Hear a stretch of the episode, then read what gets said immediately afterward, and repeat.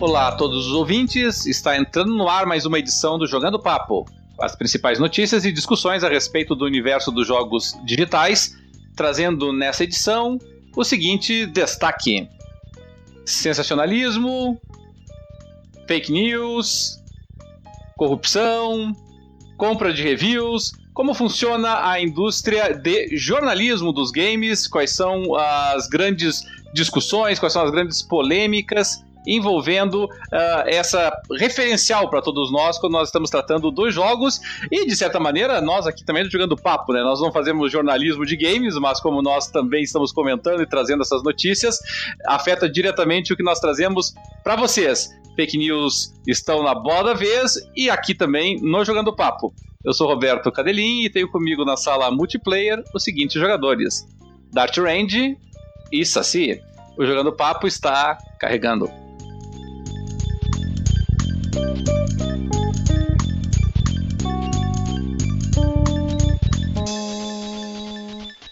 É isso aí, nossos ouvintes, meus queridos amigos. Estamos começando mais uma edição do Jogando Papo, podcast onde não basta jogar, é preciso debater.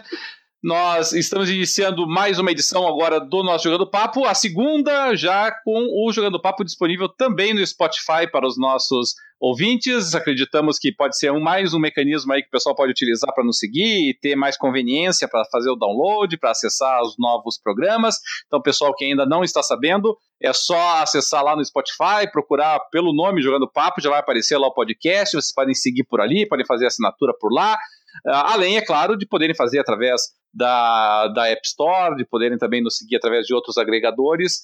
Isso tudo está sendo criado para facilitar e para permitir que vocês nos acompanhem de forma mais conveniente. Meus queridos, nós estamos aqui novamente na nossa mesa redonda virtual, passando rápida nesse. Hoje não é nem uma mesa redonda, é um triângulo virtual, né? Estamos apenas em, em três componentes hoje e começamos com a nossa tradicional passagem aí pelos nossos, pelos nossos participantes com relação ao que eles andaram jogando recentemente. Começando por Dart Range, meu querido Dart, o que, que você tem jogado desde a última gravação? É, eu joguei pouco desde a última gravação. Uh, praticamente foi só no fim de semana uh, que eu joguei. Uh, eu joguei um pouco do Cities Skylines, voltei a jogar, porque saiu uma, um patch 4K, né, para ele, pro Xbox One X, eu joguei um pouco.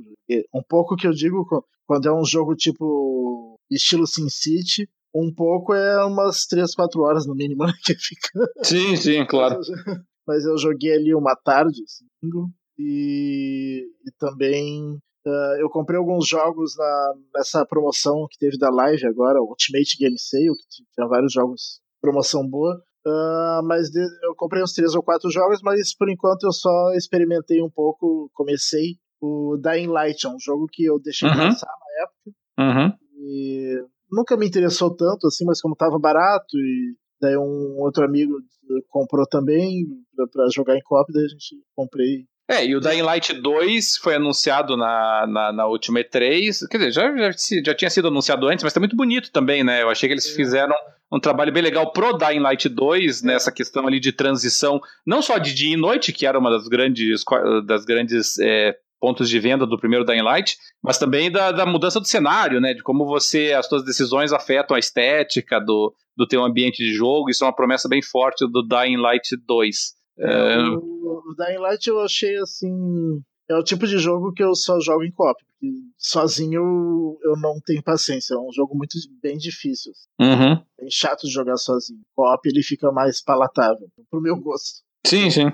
É, é isso. Foi só é, eu, e é, é engraçado, né, Dart, essa, essa questão de jogos de simulação, porque eu, eu lembro que o. De, de estratégia também. Eu, eu, lembro que teve uma época que o pessoal estava colocando o, a, as reviews mais engraçadas do Steam. É, que, que, são as reviews dos usuários, né? E, e, e, no Steam tem uma característica nas reviews que toda pessoa que escreve uma review aparece quantas horas aquela pessoa jogou o jogo, né? Então é claro que a gente leva mais em consideração as reviews de pessoas que têm mais horas de, de, de, jogo, né? Investiram mais horas. E aí uma das mais engraçadas da história era de um cara ali que estava falando sobre o Civilization. Não sei se era o, o 4 ou 5. E aí a, ele era em inglês, né? Mas basicamente ele dizia assim: Ah, é bonzinho. Aí ia olhar 4 mil e poucas horas ele tinha no jogo. É bonzinho, dá, dá pra jogar um pouquinho. E é por aí, né? Dart, você não se interessou por aquele do Parque dos Dinossauros lá? Aquele, aquele simulador de Parque dos Dinossauros? Me interessei, só que eu quero que ele baixe um pouquinho de preço antes de eu comprar. Mas é, ele... sim, eu quero, quero é. comprar ele na primeira promoção que tiver. É, ele parece bem interessante. No, no PC ele tá 99 reais. Eu não sei como é que tá no, é, nos 129, consoles. 129. Ah, não é nenhum mas, terror assim também, né? Mas uh, uh, os reviews foram bem, foram bem uh, divididos, né? Tem reviews uhum. elogiando bem ele, dando nota 8, 9. Uhum. E tem reviews malhando, assim, dando nota 4 ou 5. Oi, oi. É bem dividido, assim. É, é que esses jogos de, de simulação de negócios, é, é, eles são bem. Tem gente que não gosta, não adianta. É, porque assim, independentemente do, do, do, jogo, a verdade é que você pega ali, por exemplo, o, o, o SimCity, você pega o Cities Skylines, você pega daí ou os jogos de simulação de, desses tycoons, né? Por exemplo, o antigo Theme Park, e, te, e depois teve esse o Coaster, não sei das quantas aí, e agora o do o Jurassic. É, o Planet Coaster. Assim, rigorosamente, a, a mecânica de jogo é a mesma para todos eles. O que ele coloca. E o jogo é todo muito é, matemático. É muito de equações matemáticas que vão funcionando. O, os desenhos ali, a interação do jogo, ela é uma máscara. É uma máscara que enfeita a, toda a combinação matemática que está ocorrendo no fundo, assim. É, tem pessoas que se incomodam com isso, né? Porque, ah, eu tô lá vendo um monte de pessoas entrando, mas aquilo não representa a quantidade de pessoas que estão no parque e tal. Não, não representa. É, ela é meramente estética mesmo. E, e, tem gente que se incomoda com isso. Quem gosta desse gênero, geralmente não se deixa afetar por isso, né? Então vai muito de cada. De, da perspectiva de cada um, me parece. Mas é, é, um jogo que eu achei bem interessante. Eu talvez eu não, pegue mais pra frente. Não, eu quero ele sim. Eu só acho que ele tá um pouquinho caro ainda. E... Uhum. Mas a primeira promoção que dê pelo menos 20% de desconto já, já já pega. É. Meu querido Ricardo, Saci, como é que você tá, querido? Tem jogado alguma coisa? Como é que andam as coisas? Beleza, rapaziada. Graças a Deus eu consegui jogar um pouquinho sim. Ah, até considerando que eu não participei da última gravação, então até tem um tempo maior aí para falar de jogos. Mas das coisas que eu joguei com mais frequência foi o Sea of Thieves, que agora em nesta semana uma expansão do gratuito Cursed Sales. Ah, eu não não experimentei ainda. Quero eu experimentei bem rapidinho. Não, não consegui. Eu passei essa semana eu passei fora de casa, mas cheguei cheguei ontem à noite e já consegui dar uma experimentada rapidinho. Vamos ver se amanhã eu me aventuro mais é, que acrescentou um tipo de navio. É, é, interessante assim que logo que lançou o Sea of Thieves, eles falaram assim, olha, a gente tem algumas ideias que, que a gente tem um roadmap nosso interno, temos uma ideia, mas a gente quer que a, os jogadores uh, falem das coisas que eles gostariam mais, porque a gente vai dar prioridade e botar na frente as coisas que mais são pedidas. Eu achei, ah,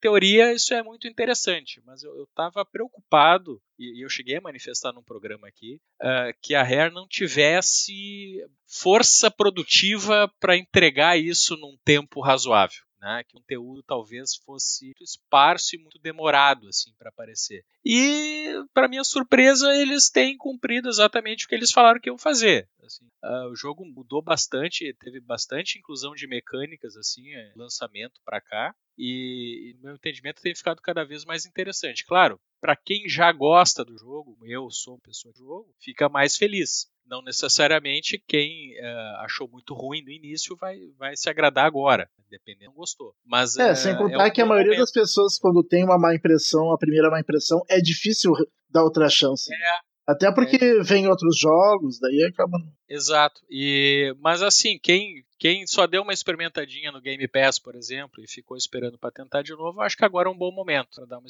é, eu, eu acabei jogando também um jogo que eu não esperava que fosse ter vontade de jogar de novo, que era o Dragon Ball Xenoverse 2. É, ano passado eu já tinha experimentado ele num fim de semana gratuito desses e não não consegui gostar. Assim, achei meio estranho a, a, as lutas, achei meio chato, gameplay assim desinteressante. É, achei, ah, muito caro esse jogo aí, bem capaz. Eu gosto um pouco de Dragon Ball, mas não interessou o jogo. Uh, mas daí teve, um, teve uma promoção no ano passado, o meu afilhado gosta muito do anime e tal, eu resolvi dar de presente para ele, porque tava, a versão completa estava menos da metade do preço. E ele, eu vi que ele jogou, assim, passou das 100 horas jogando e se dedicou muito, eu só vi as conquistas pipocando e o guri dele que dele. Falei, bom, que bom, né? O presente foi bem aproveitado, mas ele gostou. Recentemente, agora esse ano, meu filho passou a gostar mais das histórias do Goku e companhia. E, e eu vi ele jogando o Roblox, né? O jogo do Dragon Ball do Roblox. Eu fiquei olhando o que, que ele estava jogando. Eu vi, cara,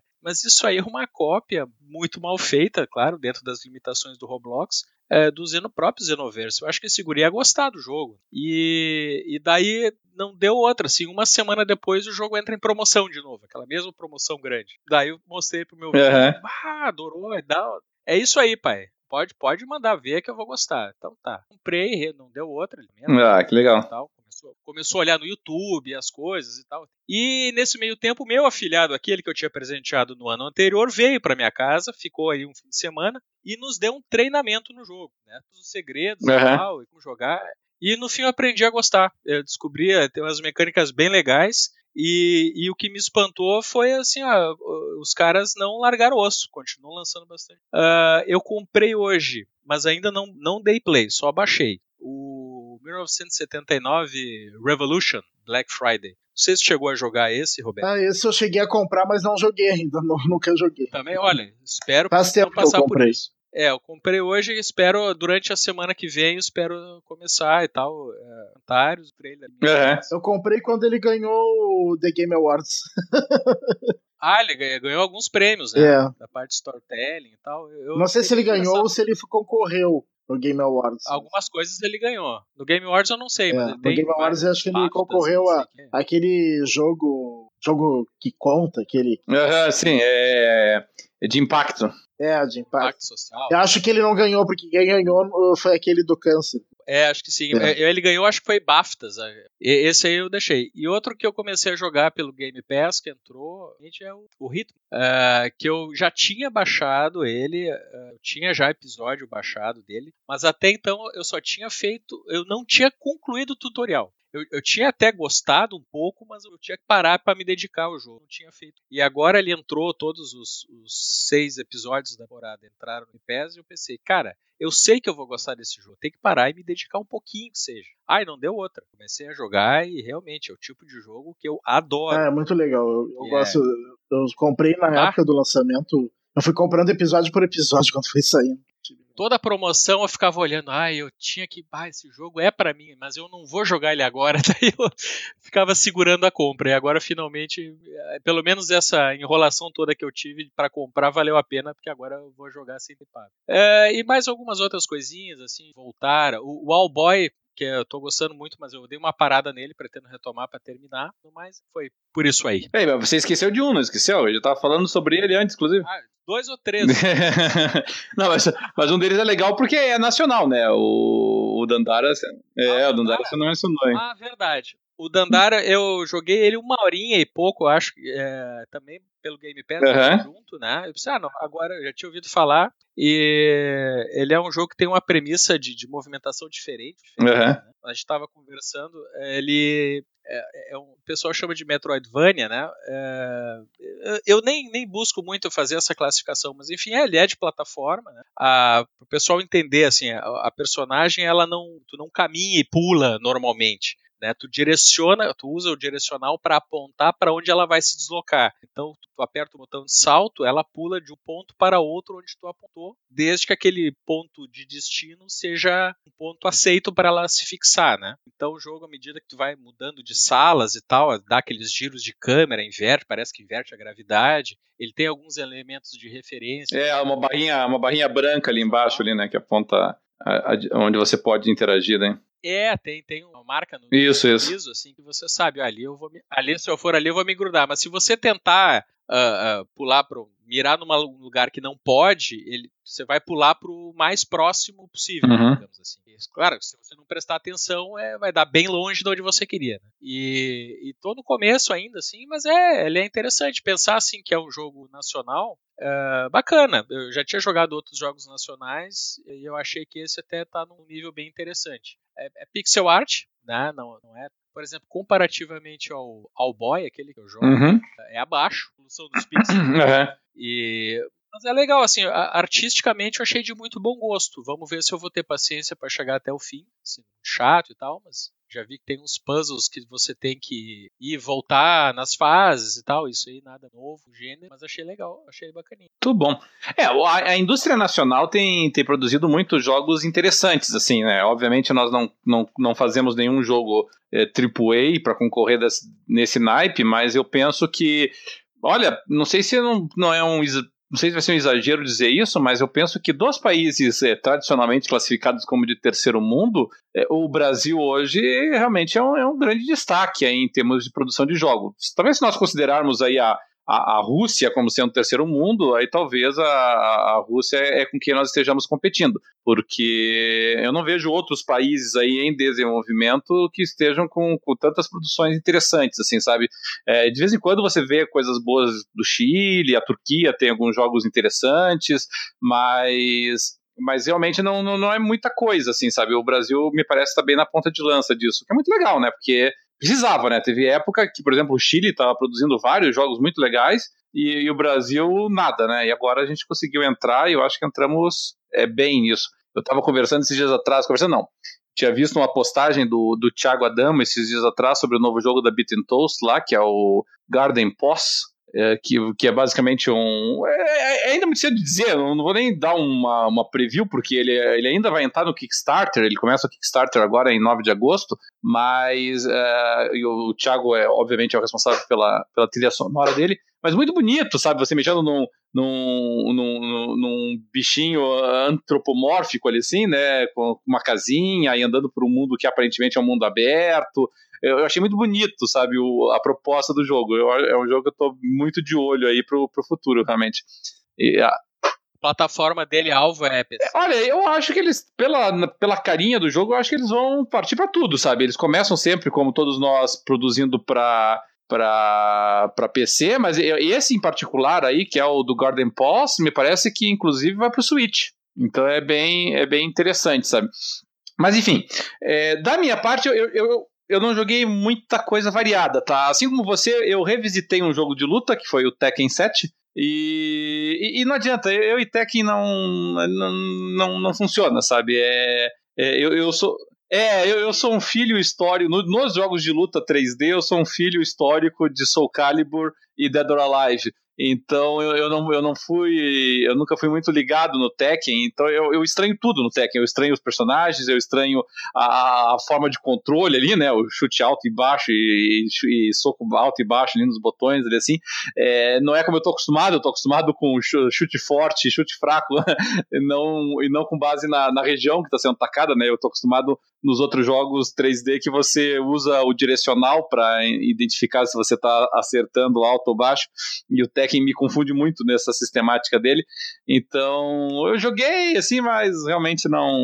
É, só para matar saudade de jogo de luta, mas realmente Tekken não é não é minha praia, embora eu não, eu não, não retire a, a, a qualidade do jogo. Eu, eu só acho, como fã de jogo de luta, eu, eu acho que o Tekken ele ainda é muito defensivo pro meu gosto, assim, sabe? O Tekken é mais, ele recai de novo naquela onda de premiar o contra-ataque. Sabe, você tem que se defender, defender, defender, defender e faz um contra-ataque fulminante, assim, sabe? Ele tem pouca punição pro jogador que, que, que, que, que, se fecha inteiro, assim, sabe? Não, não, é, coisas que me parece que tanto o Soul Calibur quanto o Dead or Alive, eles com os sistemas de quebra deles, eles conseguiram é, afastar melhor isso, né? Premiando, premiando um pouquinho mais o ataque do que a defesa. E o, tu gostava do Virtua Fighter? Eu, eu, eu, gostava, ele vinha acima do Tekken para mim, sabe? Mas eu, eu, o Soul Calibur e o Dead or Alive já me, me satisfaziam, sabe? Eu não precisava de outros 3D, assim, sabe? Eu jogava Street Fighter e, e Mortal Kombat no 2D e jogava Soul Calibur e Dead or Alive no, no 3D, assim, sabe? E tanto é que até os outros jogos, os outros é, os outros jogos 2D também que saíam lá, tipo é, Marvel vs Capcom, não, não, pra mim Street Fighter já dava conta do recado, sabe? Não, não precisava de mais do que isso, assim. Mas, claro, quem é fã gostava. Eu, eu até joguei todos eles, né? Joguei também. É, quando saiu Injustice, eu jogo Injustice também. Quando saiu é, Blue, eu jogo bastante, até Blast Blue, uh, Guilty Gear, por exemplo, mas nunca foi foram meus focos, assim. E, e Tekken realmente não. não. e, e, e infelizmente, já faz mais de um programa que eu digo isso, mas é que o problema, assim, eu, eu, eu tive numa fase que eu tava jogando muito jogo é, de RPG e muito jogo de ação, assim, sabe? Então era RPG, ação, RPG, ação, e, e, eu tinha esquecido de uma das. Esquecido não, mas eu tinha deixado de lado uma das minhas paixões, que são jogos de estratégia, né? Aí quando o Total War Warhammer 2 é, entrou em promoção na, no Steam, eu acabei comprando e joguei pra gente sem parar o Warhammer 2. Eu joguei, venci a campanha principal, aí já, já emendei uma outra com uma outra raça, daí já tô com 130 horas no jogo. E, e aí nessa de ter voltado a jogar jogo de estratégia, aí eu fiz a bobagem monumental de voltar a jogar o Crusader Kings 2. E o Crusader Kings 2 é um jogo assim, que me absorve de uma forma assim que eu tinha me esquecido. É, o, o Crusader Kings 2 eu. Devo estar aproximando 400 horas já nele, assim. É um jogo que eu jogo muito, assim, sabe? É, ele e o Europa Universalis, que são da mesma empresa, a, Paradox, é, são dois jogos de estratégia, assim, que. que sabe, é, é o típico jogo que literalmente, sabe? Eu começo a jogar pensando assim, ah, vou jogar uma horinha aqui. Quando eu vejo, cinco horas se passaram, assim, sabe? Então é, ele realmente me absorve de uma forma incrível, assim. E, e é, não, literalmente. E, então são os dois jogos que eu acabei jogando mais nesse período: Total War Warhammer 2 e o, e o Crusader Kings 2. Uh, é, que eu, eu, tinha baixado algumas DLCs do Crusader Kings 2, eu ainda não tinha jogado o jogo. E, e o Crusader Kings 2 ele tem um problema, porque é um problema previsível, né? Como todo o DLC dele ele se incorpora à mecânica de jogo, ele inutiliza o teu save games, na verdade. A não ser que você desabilite do, o DLC. Se você desabilitar o DLC, você consegue aproveitar os, o, o teu save game anterior. Mas caso contrário, você tem que. Você, se, você, se você quer experimentar os novos DLCs, não adianta, você tem que começar o jogo do zero, né? E, e eu começo do zero e eu jogo no modo Iron Man, né? Que é um modo que você só tem um save, não, o jogo vai gravando em cima, então você não pode voltar atrás das suas decisões erradas, então ele realmente acaba me absorvendo bastante. E, e, e realmente foi praticamente isso, e os dois jogos, né, tanto o Warhammer quanto o Crusader Kings e quanto o Tekken também, é, eu tenho jogado no PC. É raro eu pegar jogo de luta para PC, mas é que eu tinha pego o Tekken numa promoção muito boa no Steam. E, e aí eu tenho jogado ele é, no PC. Muito bem, então. Terminada essa rodada, para os nossos ouvintes aqui, geralmente nós entraríamos eh, já no nosso tema principal de hoje, que são a questão da, do jornalismo de games, que está cercado de polêmicas, pelo menos aí nos últimos acho que 10 anos, talvez. Mas nós gostaríamos hoje de inaugurar uma nova, não vou dizer uma nova sessão aqui do nosso podcast, mas uma nova. É, um, uma nova. Como é que podemos chamar assim? Uma nova fase, uma nova tela do nosso, do nosso programa aqui, uma tela virtual, né? Em que nós vamos destacar algumas notícias é, da semana. Cada um dos participantes aí destaca uma notícia que chamou a atenção.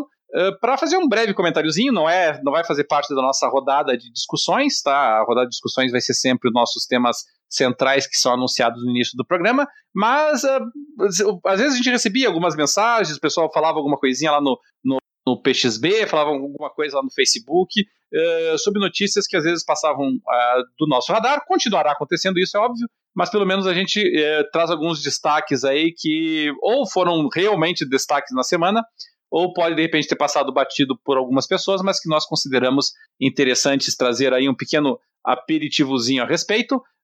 E podemos começar também pelo nosso Dart Range. Dart Range, semana aí de notícias, o que, que te chamou a atenção? É, o que me chamou a atenção nos últimos dias é que até me surpreendeu a notícia, porque inicialmente, uh, quando lançaram o Xbox One X, eu me lembro que eu procurei informação se teria algum patch para para aquele pro Xbox One X Enhanced uh, do Battlefield 1.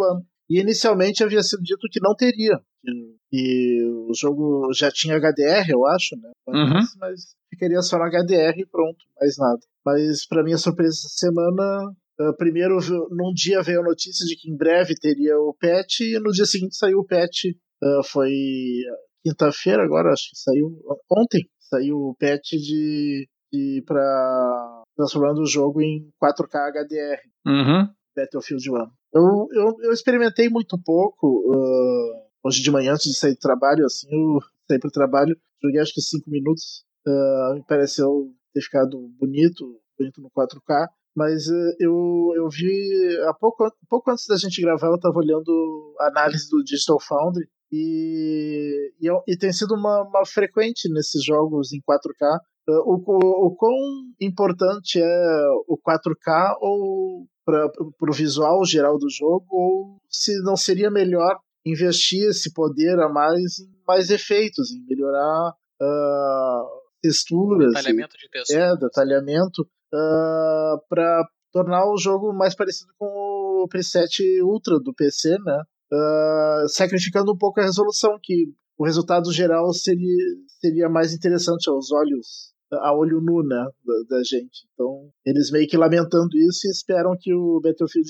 5, eles, como é um jogo que já, já é feito com o, com o Xbox One X já, já lançado, né, talvez atente um pouco mais para isso. Mas, uh, mas de resto, o jogo ele tá, parece que ele tá 4K em resolução dinâmica e mas 90% do tempo tá em 4K nativo. E ainda quero experimentar mais.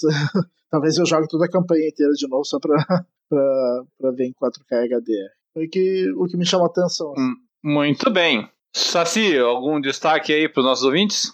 É, ainda, né, é ruim para os nossos ouvintes mais voltados ao PlayStation, né, mas seria outra notícia relacionada ao Xbox é, que não é bem exatamente aquelas notícias do tipo pré-release, coisas que a empresa quer que a gente saiba, mas sim vazamentos, né? E eu trago em função de fontes seguras, né, da, da imprensa internacional, tal, o pessoal do Windows Centro que realmente tem contatos, pessoas que, que não, não publicam levianamente as coisas, né? É, na E3, né, a Microsoft já tinha dado a dica de que eh, tinha consoles, plural, né, em desenvolvimento. E o pessoal ficou se perguntando o que seria, né? Se ela vai lançar mais de um, o que, que ela está falando, né? Que nós tivemos uh, um incremento agora nessa geração, né? Do, do PlayStation 4 Pro, do, do Xbox One X, que vieram um tempo depois com uma atualização de hardware, se aproveitando do, né, de uma tecnologia renovada. Mas o que, que seria uh, você ter mais de um console já na largada? Né? E no início houve muitas especulações, mas agora já começam a surgir dados. Né? A Microsoft aparentemente está querendo lançar no mercado, juntamente com o modelo tradicional de console, né, uh, uma versão focada em streaming. Né? E, e as infos estão apontando é, o que, que ela pretende fazer diferente de uma PlayStation Now, de outros serviços que até então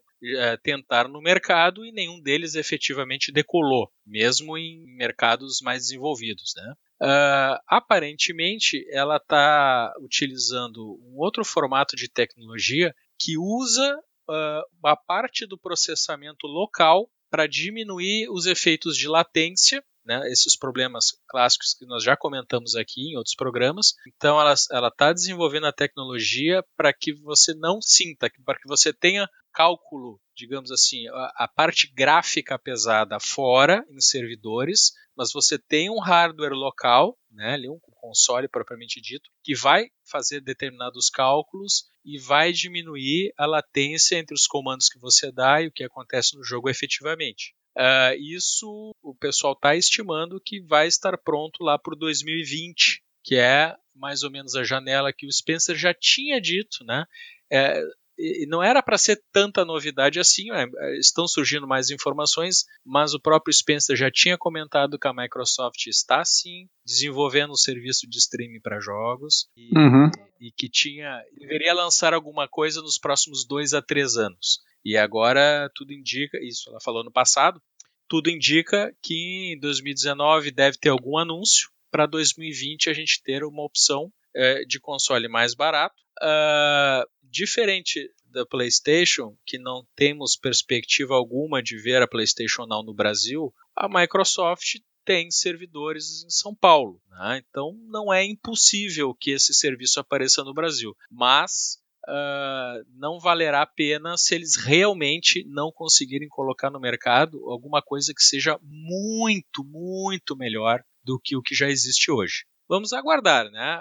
As empresas no geral apostam que isso é o futuro, mas esse futuro só chega se eles derem o pulo do gato com a tecnologia. Vamos aguardar e vamos ver o que acontece. Muito bem. Da minha parte, a notícia vem por minha plataforma de preferência, que é o PC. Nós tivemos o, um pequeno escândalozinho, foi pequeno, mas é, serve de contexto para nós no Steam, porque descobriu-se que um jogo, um jogo pequeno, independente, realmente bem é, irrelevante, talvez no contexto geral, mas ele estava, utiliza, estava utilizando os computadores dos usuários que tinham pego o jogo para minerar criptomoedas. O jogo ele chamou a atenção dos usuários porque ele era um jogo relativamente simples de, de quebra-cabeça e estava consumindo uma memória extraordinária do PC para rodar e, isso estava chamando a atenção do pessoal e descobriram que além de, do jogo em si estar tá consumindo muita memória, ele acabava instalando consigo um, uma espécie de um vírus ou pelo menos um cavalo de Troia nesse caso aí com a nomenclatura muito similar à do, à do Steam Client, né, como steam.exec, e estava utilizando realmente esse executável para transferir, para utilizar esse poder para mineração é, de criptomoeda. É, suponho eu que pela quantidade de jogadores não deve ter sido tão relevante, mas o que chama a atenção é que uma coisa tão, é, como é que eu vou dizer assim, grotesca como essa tenha passado pelo controle da, do Steam, porque obviamente o Steam tem todo o acesso ao conteúdo do que é instalado através da plataforma dele e, é responsável por isso, inclusive.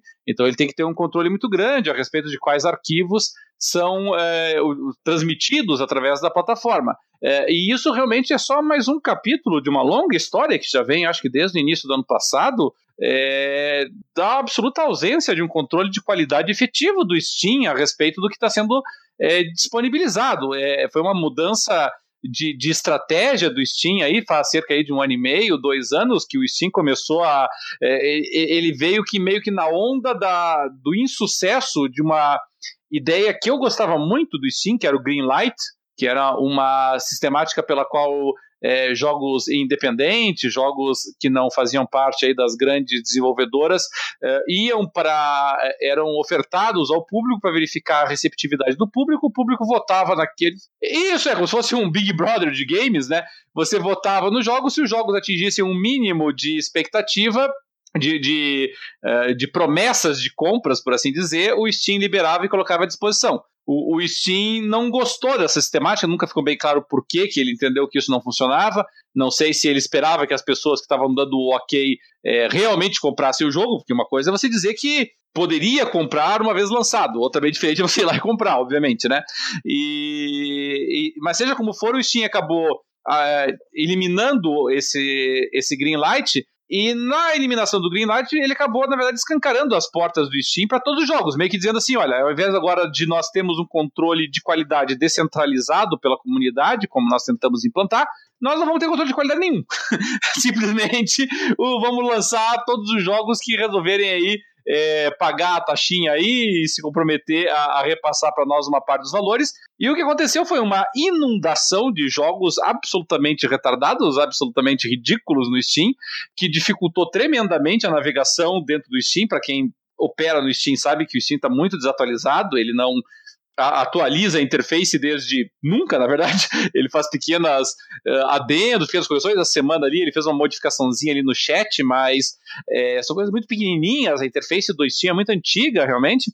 E, o, e isso dificultou, assim, barbaramente a, a, até a divulgação de bons jogos, né? Porque o, você tenta lançar um jogo e ele fica soterrado no meio de um monte de jogo absolutamente eh, desprezíveis, né? E alguns jogos que. Hã? Se, se me permite o parênteses é, em relação a isso que você está falando, é, eu recebo uma, uma publicação por e-mail e tal, do pessoal que, que treina né, e forma novos desenvolvedores de jogos aqui no Brasil, e os caras volta e meia falam assim: olhem o caso desse, dessa pessoa que fez um jogo simples e conseguiu colocar uhum. no Steam. Só que assim, ó, isso aí cada vez mais eh, perde a relevância esse tipo de, de, de título, de chamada. Não, tá, tá. Assim, qualquer coisa entra, cara. Qualquer coisa entra, qualquer coisa entra. Então tá muito difícil você separar o joio do trigo e, e, e obviamente, para que você tenha uma. para que você tenha algum sucesso comercial, é obviamente essencial que as pessoas saibam que o teu jogo existe, porque se as pessoas não souberem que ele existe, ele pode ser um jogo extraordinário que ninguém vai comprar. E para que você saiba, para que as pessoas saibam que o teu jogo existe, obviamente as pessoas têm que ser capazes de localizar ele nas lojas, têm que ser capazes de identificar que ele foi lançado e assim por diante.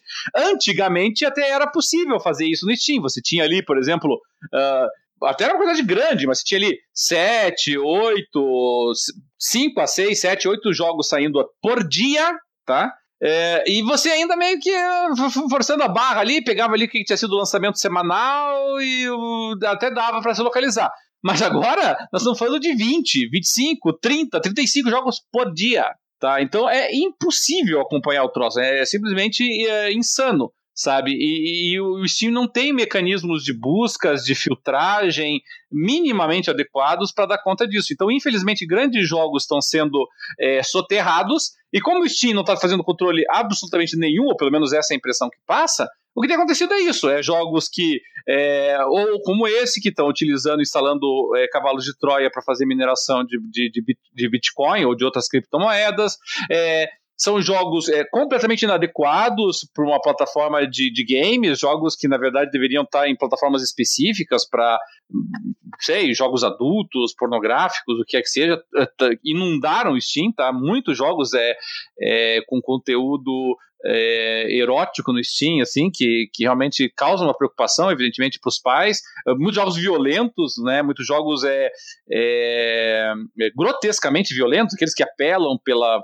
sabe, pelo para sangue, morte e o escândalo visual só para chamar atenção, sabe? Então, então re, é, é, não, no, no, nojento, realmente, sabe? E isso sem entrar nos jogos que ou estão violando direitos é, de propriedade intelectual, ou são mero clones de outros jogos é, com uma roupagem diferente. É, enfim, tá realmente muito ruim atualmente a, a sistemática do Steam, assim, sabe? É, para mim, que utilizava muito o Steam como, até como referência para ver quais jogos iam sair, e, impraticável, sabe? Você vai olhar ali a lista, jogos que vão ser lançados no futuro próximo. Você tem 60 páginas com 20 jogos uh, em cada uma das páginas, sabe? E, e, é impossível você realmente separar o joio do trigo, assim, sabe? O Steam precisa rever isso com muita urgência, até porque logo, logo ele vai acabar sendo responsabilizado, porque daqui a pouco esses jogos vão começar a instalar vírus, vão começar a instalar é, keyloggers, vão começar a instalar uma série de de componentes indesejáveis nos computadores dos usuários e não vai adiantar depois o Steam dizer que não tem responsabilidade por isso, porque tem sim, tá? E vai tomar uma talagada por conta disso. Então, realmente eu acho que o Steam tem que aprimorar e aprimorar rapidamente essa, essa opção de essa política comercial atual dele, sabe? Ah, e uma coisa que parecia impossível de acontecer, que era surgir uma plataforma que daqui a pouco tomasse o trono deles, passa a ficar mais fácil de acontecer. Porque se ele deixa qualquer shovelware aparecer, demonstra um, uma. não ligar muito controle de qualidade qualquer, não tem curadoria nenhuma.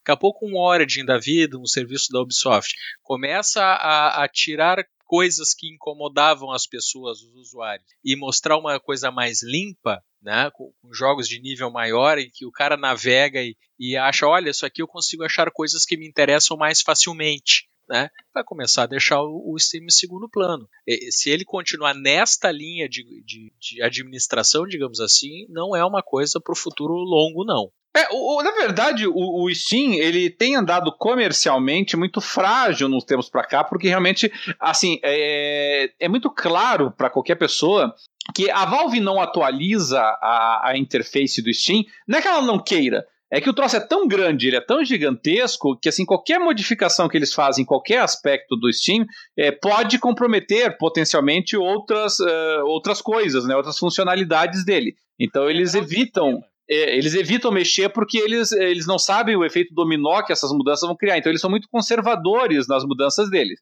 O que tem favorecido o Steam e, e tem permitido que eles, digamos assim, se safem com uma uma plataforma com uma interface tão antiquada quanto a dele é o fato de que a, a, a possível concorrência pulverizou. Aí cada empresa resolveu ter um Steam para chamar de seu, né? Então a Microsoft veio com a Microsoft Store, a Ubisoft tinha lá o, a, o Uplay, a EA teve o Access, e aí cada uma foi criando a, a, a CD Projekt criou o, o, o GOG, o Google Games, então cada uma resolveu criar a sua, e aí nenhuma delas acabou tendo a, a pretensão de universalidade que o Steam tem. Então o Steam acaba centralizando tudo, sabe?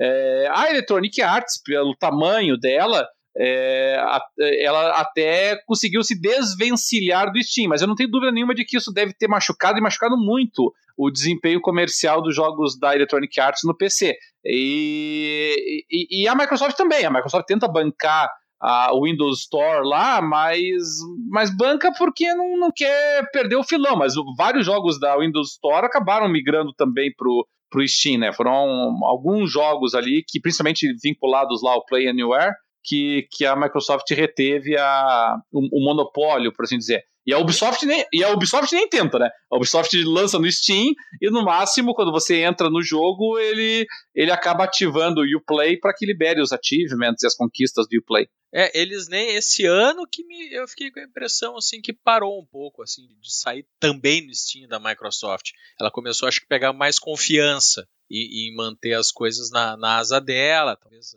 É, mas foram, mas for, é, mas foram pou... É, mas foram pouquíssimos jogos. Foi, foi o Sea of Thieves o, e o Forza. Só. Até o, até, até, o, Cup, até o Cuphead saiu no, no Steam. Os Play Anywhere não tem como sair no Steam, eu acho, né? Pelo... É. Não, ele não sai no Steam como Play Anywhere. Né? Se ele sai, ele sai como jogo a par. Ah, mas, mas poderia sair se quisesse, porque você poderia, você poderia comprar o jogo no Steam, ativar ele e fazer que nem a Ubisoft faz. No momento que você entra no jogo, ele puxa o atalho do, do Uplay e aí você entra na comunidade da Ubisoft por ali. Você poderia entrar na live também da mesma forma, se a Microsoft quisesse. Não é. O que acontece com o Cuphead que ele falou, tá? O, o Cuphead é Play Anywhere. Né? Você tem ele digital no Xbox, você instala ele pela loja do Windows 10, não uhum. tem problema. Uh, mas ah, o uh, que, que acontece? Ele, ele é cross-save, digamos assim. Né? Então ele é, ele está vinculado à sua conta, né? Então o, o save você pode continuar jogar numa plataforma no PC, no Windows 10 e depois continuar no Xbox e vice-versa. Ele, ele, ele, aproveita, lê o mesmo save. Até por isso que você não pode estar uh, logado ao mesmo tempo jogando na sua conta em dois lugares ao mesmo tempo, porque é o mesmo. É a, é a mesma sessão. Uh, e a versão do Steam é separada. Uh, eu, já se falou, a, a, Microsoft disse que era possível isso, mas na prática eu não sei se se os desenvolvedores, que a Cuphead, por exemplo, o pessoal não é da Microsoft, né? É um desenvolvedor indie que lançou para as duas. Mas eles eh, fizeram em paralelo, eu não sei se se complica demais né, a, a coisa e, e, não vale a pena, mas tem, tem alguma coisa. Dificilmente, quando eles fazem alguma coisa Play Anywhere, é a parte. O, tem um outro jogo que virou Play Anywhere depois de lançado, que é o aquele de luta, o Marvel vs Capcom Infinite. Uh, surpreendentemente apareceu quase, sei lá, seis, sete meses depois de lançado virou Play Anywhere. Mas também é, é, é cross-save ali com o Xbox e, e, o do Steam é um bicho à parte. Então talvez na teoria funcione, mas na prática eu acho que ninguém, ninguém quis encarar a bronca. Pode ser, claro. É, mas dá para fazer, isso que importa, tá? É, não, é, não é uma coisa assim técnico, te, é, técnico, tecnicamente impossível, tá? Nós temos tecnologia para isso, é só uma questão de opção comercial mesmo.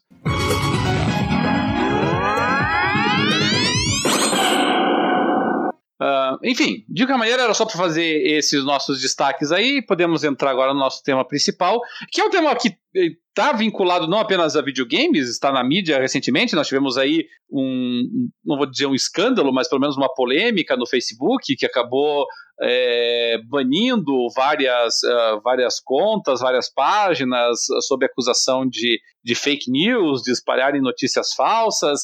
É, houve uma discussão aí sobre a questão de é, quem, quem controla, o, quem fiscaliza o fiscalizador, né? Quem que, quem que vai, quem que tem o direito de censurar esse tipo de coisa, o que, que é fake news, o que, que não é. Mas a, a verdade é uma só, tá? Independentemente de nós é, termos essa noção aí de que, é, por vezes, sob o um manto de, de notícias falsas, você pode justificar muitas censuras indesejáveis, a, a verdade é que, não sei se vou colocar aqui como verdade, né, mas embora talvez até o Dart e o, e o Saci possam discordar de mim aqui, mas assim, nós vivemos ao mesmo tempo numa época em que nós temos um acesso é, inimaginável à informação, Tá? Nós temos uma quantidade, uma velocidade de acesso, uma quantidade de informação à nossa disposição como nunca antes, e, e, com certeza amanhã teremos ainda mais, e no futuro teremos ainda mais, quer dizer, isso é uma coisa que tem se expandido. Uh, mas ao mesmo tempo também eu, eu acho que nunca antes tivemos tanta facilidade para disseminação de, de falsas informações, né, de desinformação. Tá? E infelizmente isso tem se tornado realmente um inferno, né? Você conseguir separar nas notícias, né, uma coisa que obviamente informa nossas ações, informa nossas vidas, é, o que, que é confiável, o que, que não é, o que, que é, é uma fonte segura, o que não é, o que, que é falso, o que, que é verdadeiro.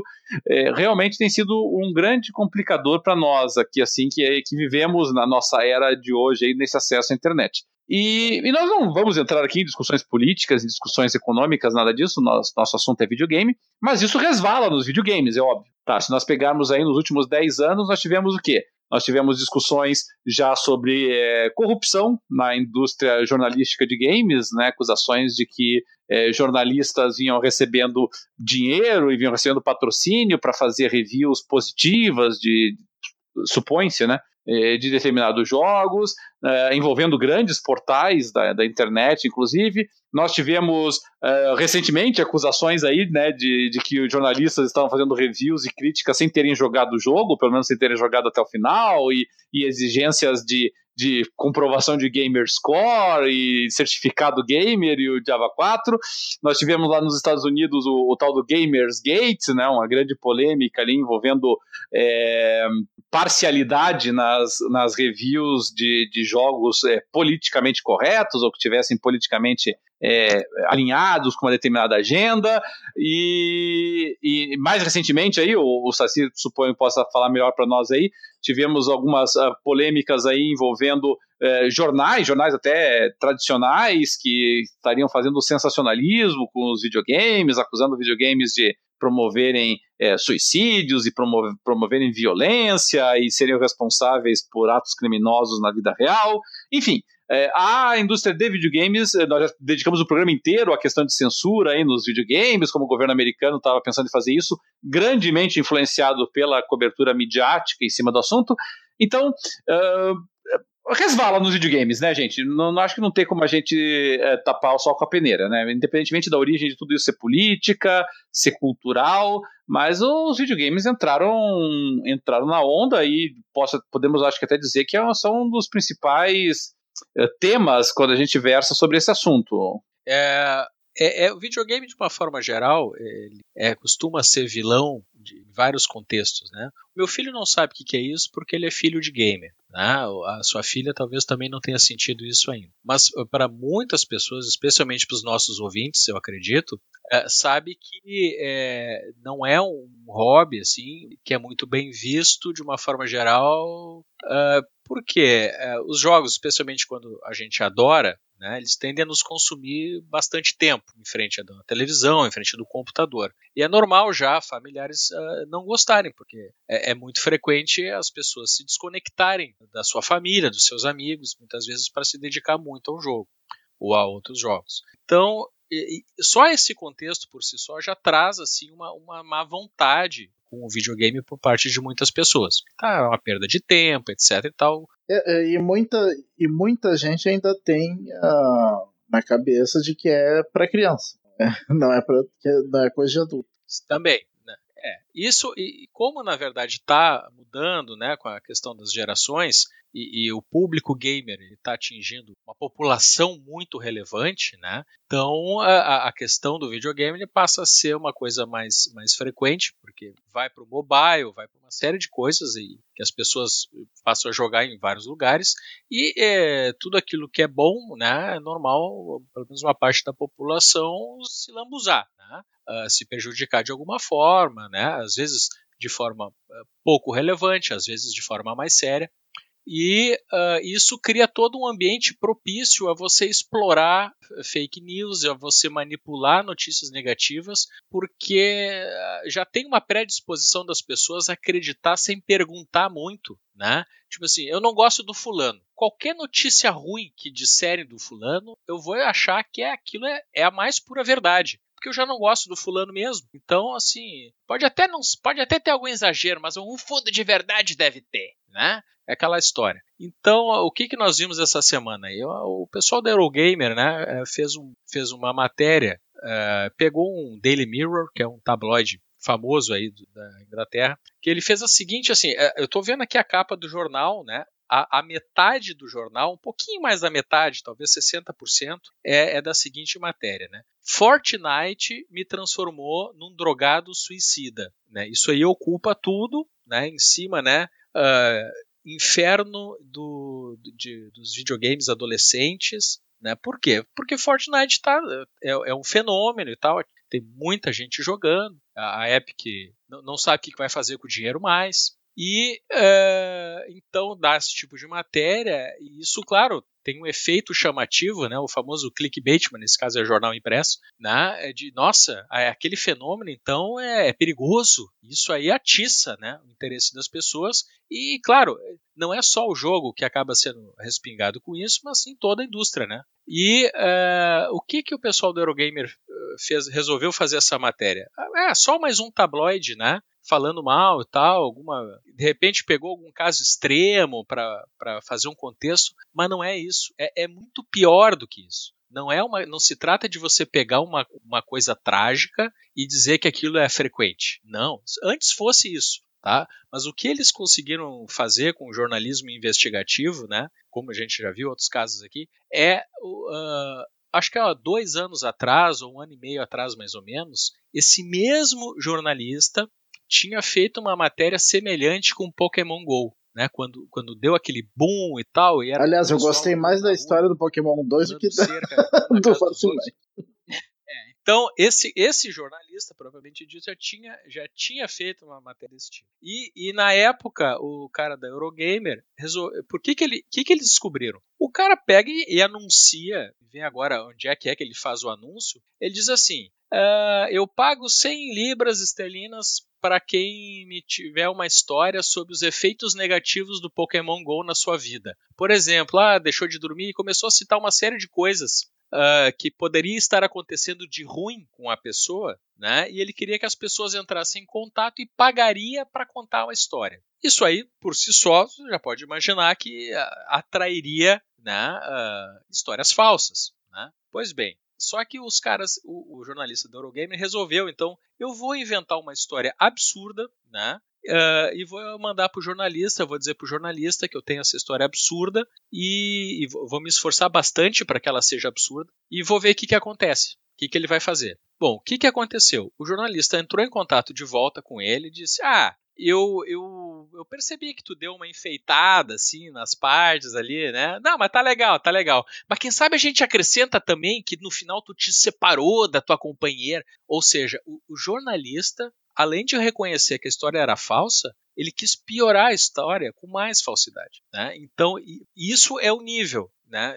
Eu até falei com o Dart depois, cara, a gente, a gente reclama de coisas daqui, assim, mas isso eu não tinha, não vi ainda, assim, eu sei que tem, já deve ter ocorrido, mas assim, descaradamente, do cara publicar e anunciar que vai pagar para para alguém contar uma história negativa sobre certa coisa, isso eu não vi ainda tão descarado aqui. E, e agora, de novo, entendeu? Tu vai ver a matéria do cara, é evidente ali está tá muito claro que, que tem pontos ali que não é real aquilo. Né? E, e no ambiente que a gente está de, de, de, fake news de Facebook e, e o compartilhamento, né? porque assim, a pessoa, uh, quando vê uma coisa e, e, de alguma coisa que ela não gosta ou que ela acha, ela já repassa, porque é aquela coisa. Eu sempre achei que, era, que era, isso era uma porcaria que ia fazer mal para eles e vai repassando e aquilo vai virando uma verdade, né? Então, às vezes você dá uma, vai dar uma explicação da origem da coisa, já ficou aquela marca, já ficou aquele estrago, né? Então, é isso que tu estava falando, Roberto,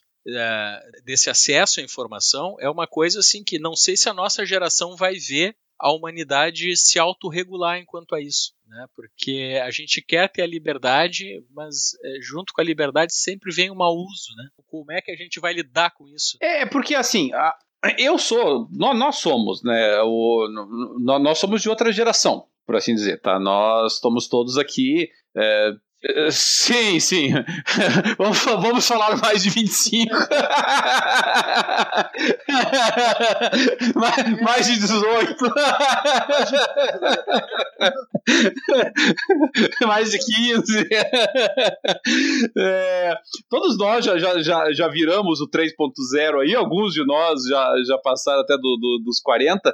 É, e eu penso eu, tá, que todos nós aqui, nós somos de uma geração que, que cresceu é, com as revistas, sabe? Nós, quando eu era garoto, quando eu tinha lá 10, 11, 12 anos, 13 anos de idade, é, ou não havia internet lá com 10 anos, e mesmo com 12, 13, que a internet já, já existia no Brasil, assim, nós chamávamos de internet, mas obviamente não é nem perto do que nós temos hoje em dia. A internet comercial então, entrou em operação no Brasil, eu tinha 19 anos de idade.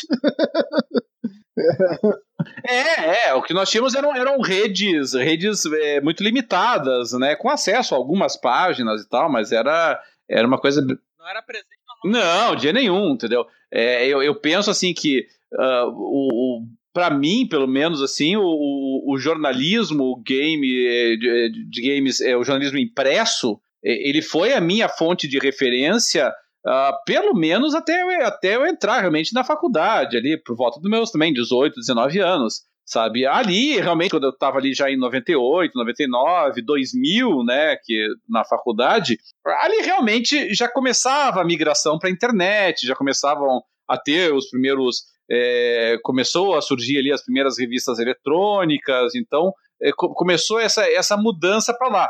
Mas assim, para nós que vivíamos numa época em que nós não tínhamos muito acesso a outra fonte de informação sobre o videogame que não fosse a, a, as revistas, elas sempre interpretaram um papel muito forte para nós, assim, né?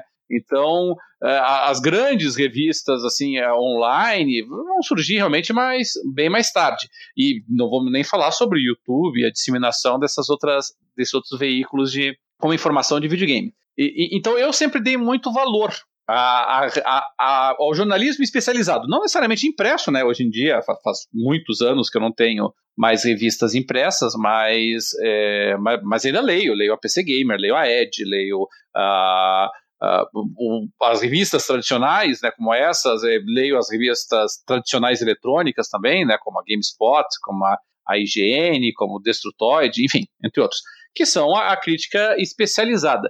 E, e, mesmo essa crítica especializada é virtual, né, nas revistas eletrônicas, os portais, até esses, eles ultimamente estão um pouquinho em decadência, assim, sabe? E isso me preocupa bastante, porque eu sempre dei muito valor, realmente, à, à crítica especializada, à crítica de quem é, consegue analisar o jogo para muito além do, do simples jogar, né? Mas conseguir enxergar é, os seus aspectos técnicos, os seus aspectos é, intelectuais, as suas, é, a, a, o, o, impacto que ele pode ter na nossa, na nossa vida mesmo, dependendo do jogo. Né, Para mim, isso sempre foi muito importante. E, e, eu vejo muito hoje em dia o pessoal o, muito cinismo com relação a, esse, a essas fontes, sabe? Muita desconfiança. Tá? E, e, essa é uma briga que eu tenho há, há muito tempo, briga. Assim, é, uma, é uma discussão que eu tenho com algumas, com uma, uma linha de pensamento que que está em vigor, talvez esteja até crescendo, né? Que o pessoal alega assim que tipo, ah, é, a única crítica que vale é a sua. Né? Aí eu falo, bom, mas para você fazer a tua crítica, você tem que jogar o jogo. E para você jogar o jogo, você tem que gastar dinheiro. E nós não temos dinheiro para gastar em todos os jogos possíveis e imagináveis. Então nós precisamos nos utilizar de outras fontes é, que nos indiquem, é, que, pelo menos que no, nos tragam informações para a gente decidir onde investir nosso suado dinheirinho. Para daí nós temos a nossa própria crítica, óbvio. É, e aí, claro, o pessoal mais novo vai alegar, não, mas você não precisa daí de uma, uma, de uma crítica especializada. Você pode ver um gameplay, por exemplo. É, essa é uma alegação muito normal hoje em dia, né? Não, por que, que eu vou ler uma crítica de um jogo se eu posso ir lá no vídeo e ver o gameplay? Bom, eu eu posso responder isso de várias formas. Primeiro, porque você vai perder muito mais tempo vendo gameplay. Você vai ter no gameplay uma, uma visão apenas parcial do jogo, enquanto a crítica, em tese, vai ter jogado o jogo do início, meio ao fim, então ele vai ter uma visão mais completa. consegue ver a jogabilidade, né? É, o gameplay vai te passar alguns aspectos do jogo. Talvez até alguns. Eu até, eu até acho que o gameplay. Sim, mas uh, o aspecto de, do, da resposta, né? Do, do, do, controle, tu não vai ter. Né? É. Sem contar que tem. É, eu, eu penso que assim, o gameplay. Ele... Não gosta de spoiler, não vai gostar, né? De. Ah, não, aí demole, né? Claro. É, eu, eu até acho que o gameplay ele pode ser uma ferramenta adicional, tá? É, é, que me parece que quem responde que o gameplay vai te dar algum, vai te dar elementos, sinceramente é uma pessoa que está falando só sobre gráficos, então, tá? Ela vai ver o gameplay para ver como é que são os gráficos do jogo, porque para ter uma noção efetiva do que, que o jogo propõe, de quais são as características dele, de, do, do, que, que pode, do que que, é, de que tipo de perfil de jogador vai se encaixar melhor para aquele jogo, não. Isso me parece que precisa de uma crítica um pouco mais é, detalhada, ou eu passar realmente horas e horas e horas e horas vendo o gameplay para daí formar minha própria convicção com base nisso, né? E ainda correndo o risco de spoilers. Então, para mim, a, a, crítica especializada ela tem um papel ah, muito, muito relevante ainda, assim, sabe? Eu, eu... claro, é. como nós já vimos, né? Quantas vezes o pessoal ligando, já zerei no YouTube, né? Assistiu do início ao fim. É... E realmente, isso acontece. Não, parece piada, mas não. Tem gente que, que é sério, eles assistem o jogo do início ao fim, como se estivesse assistindo uma temporada de um seriado no Netflix ou no Prime, ou enfim, todos os outros. O jogo inteiro do nada, porque tem pessoas que gostam de, de ver mesmo. Não, eu tinha, nessa linha, eu tinha uma criança que era vizinho aqui, onde eu moro, ele não mora mais aqui, mas um, um dia eu peguei ele conversando com meu filho do GTA V, e ele falando assim, como, como um jogador, e eu fiquei, eu guri pequeno, né, cara, eu fiquei, cara, mas assim, tu, tu joga, em que videogame tu, tu joga o GTA, né? Não, eu não tenho. ele assiste o pessoal jogando. É, não, mas, mas como é que tu fala que tu, que tu foi? Tu... Ah, não, eu vi no YouTube. que eu, eu tava me perguntando como assim, né? Pô, os pais, ele falando das coisas que ele uhum. jogo, assim, não, não, não, não eram as coisas heróicas, uhum. eram as coisas mais violentas. Uh, e eu, eu, fiquei pensando assim, pô, mas os pais veem ele jogando isso? Não, na verdade, os pais não veem ele. É, é exatamente, exatamente. Ah, ele vê tudo, mas não, não é esse o ponto da conversa, mas é, é só a questão de jogar pelo YouTube. Não, mas, mas também é. Também é. Porque assim, vamos, vamos pensar o seguinte. A, você está você tá apontando uma notícia específica, né, um caso específico aí envolvendo uma, um site, um site não, uma, um jornal, um tabloide inglês é, pagando aí para ter notícia sobre como o videogame influenciou a vida das pessoas. É, antigamente, claro, claro, não positivamente, lógico, lógico. Não vamos, não vale. Lógico. Mas assim, antigamente, para você fazer é, uma, um, digamos assim, esse tipo de, de reportagem, você teria que falar necessariamente com uma pessoa que está jogando o videogame, entendeu? Que tem acesso ao videogame, que tá te, e que comprou o produto e que está uh, é, mexendo no jogo, né? Então você poderia dizer o seguinte: uma pessoa que. Um, um, um garotinho, por exemplo, vai se dizer influenciado por GTA, como é o teu exemplo. Nós poderíamos dizer, bom, mas para começo de conversa, esse garotinho não deveria estar jogando GTA, porque GTA não é um jogo para a idade dele, é um jogo que tem classificação etária bem maior. Mas daí nós vamos descobrir que, na verdade, ele não jogou, os pais nem sequer compraram o jogo para ele, mas ele viu todo o conteúdo do jogo é, no, no YouTube ou em qualquer, ou em outra plataforma, Twitch ou o que quer que seja, e e, e, ali está a influência do videogame, ainda que de forma indireta, né? Na forma de plataformas de vídeo social como essa. Então isso só complica ainda mais o meio de campo, se a gente parar pensar, né? Só que não é mais o controle do videogame, é o controle em cima de onde é difundido o material contido no videogame. É, ele se torna bem mais complexo, né? É, mas vai. Claro, claro. Na verdade, a criança teve um outro acesso né? Quando ela falar do jogo tal e ela falar uma barbaridade que a criança não devia estar falando, as pessoas vão, quem tiver do lado, vão imaginar no primeiro momento. Claro, claro. A criança Olha, o que, que os videogames estão fazendo com as crianças. Na verdade, é o acesso irrestrito. É o acesso irrestrito à internet, ou a falta de fiscalização, né? E, só que o problema é que essa é a típica coisa que uma vez que você joga ela pro, pro debate público, até você provar que focinho de porco não é tomada, o estrago já foi, já foi muito feito, né? Nem um pouquinho feito, já foi muito feito, né? Especialmente por aquilo que eu falei, de já ter uma predisposição a não gostar ou, a aceitar determinados. E, e, e para a gente complicar o meio de campo, nós estamos virando, e aqui eu digo nós estamos, porque mesmo o pessoal da velha guarda é, é, foi contaminado por isso, nós estamos virando uma geração de leitores de, de título de matéria. Quer dizer, as pessoas não se dão o trabalho sequer de clicar no link para falar a respeito, sabe? É de ler o,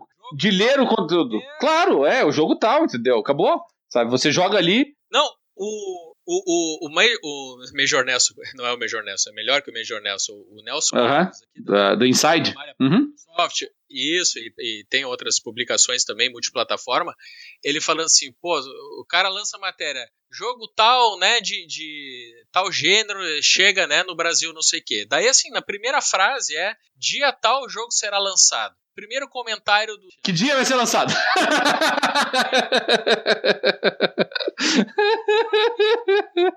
é impressionante. Não, é impressionante. É impressionante. É, é, é demais. E isso. E antes fosse que isso se aplicasse apenas a, a, notícias relacionadas a videogame, né? Porque a gente poderia dizer o seguinte: não, as pessoas não estão lendo o conteúdo da notícia porque não é uma coisa prioritária na vida delas. Elas estão passando o tempo delas lendo as, re, as reportagens sobre política, economia, cultura, mas não, também não estão.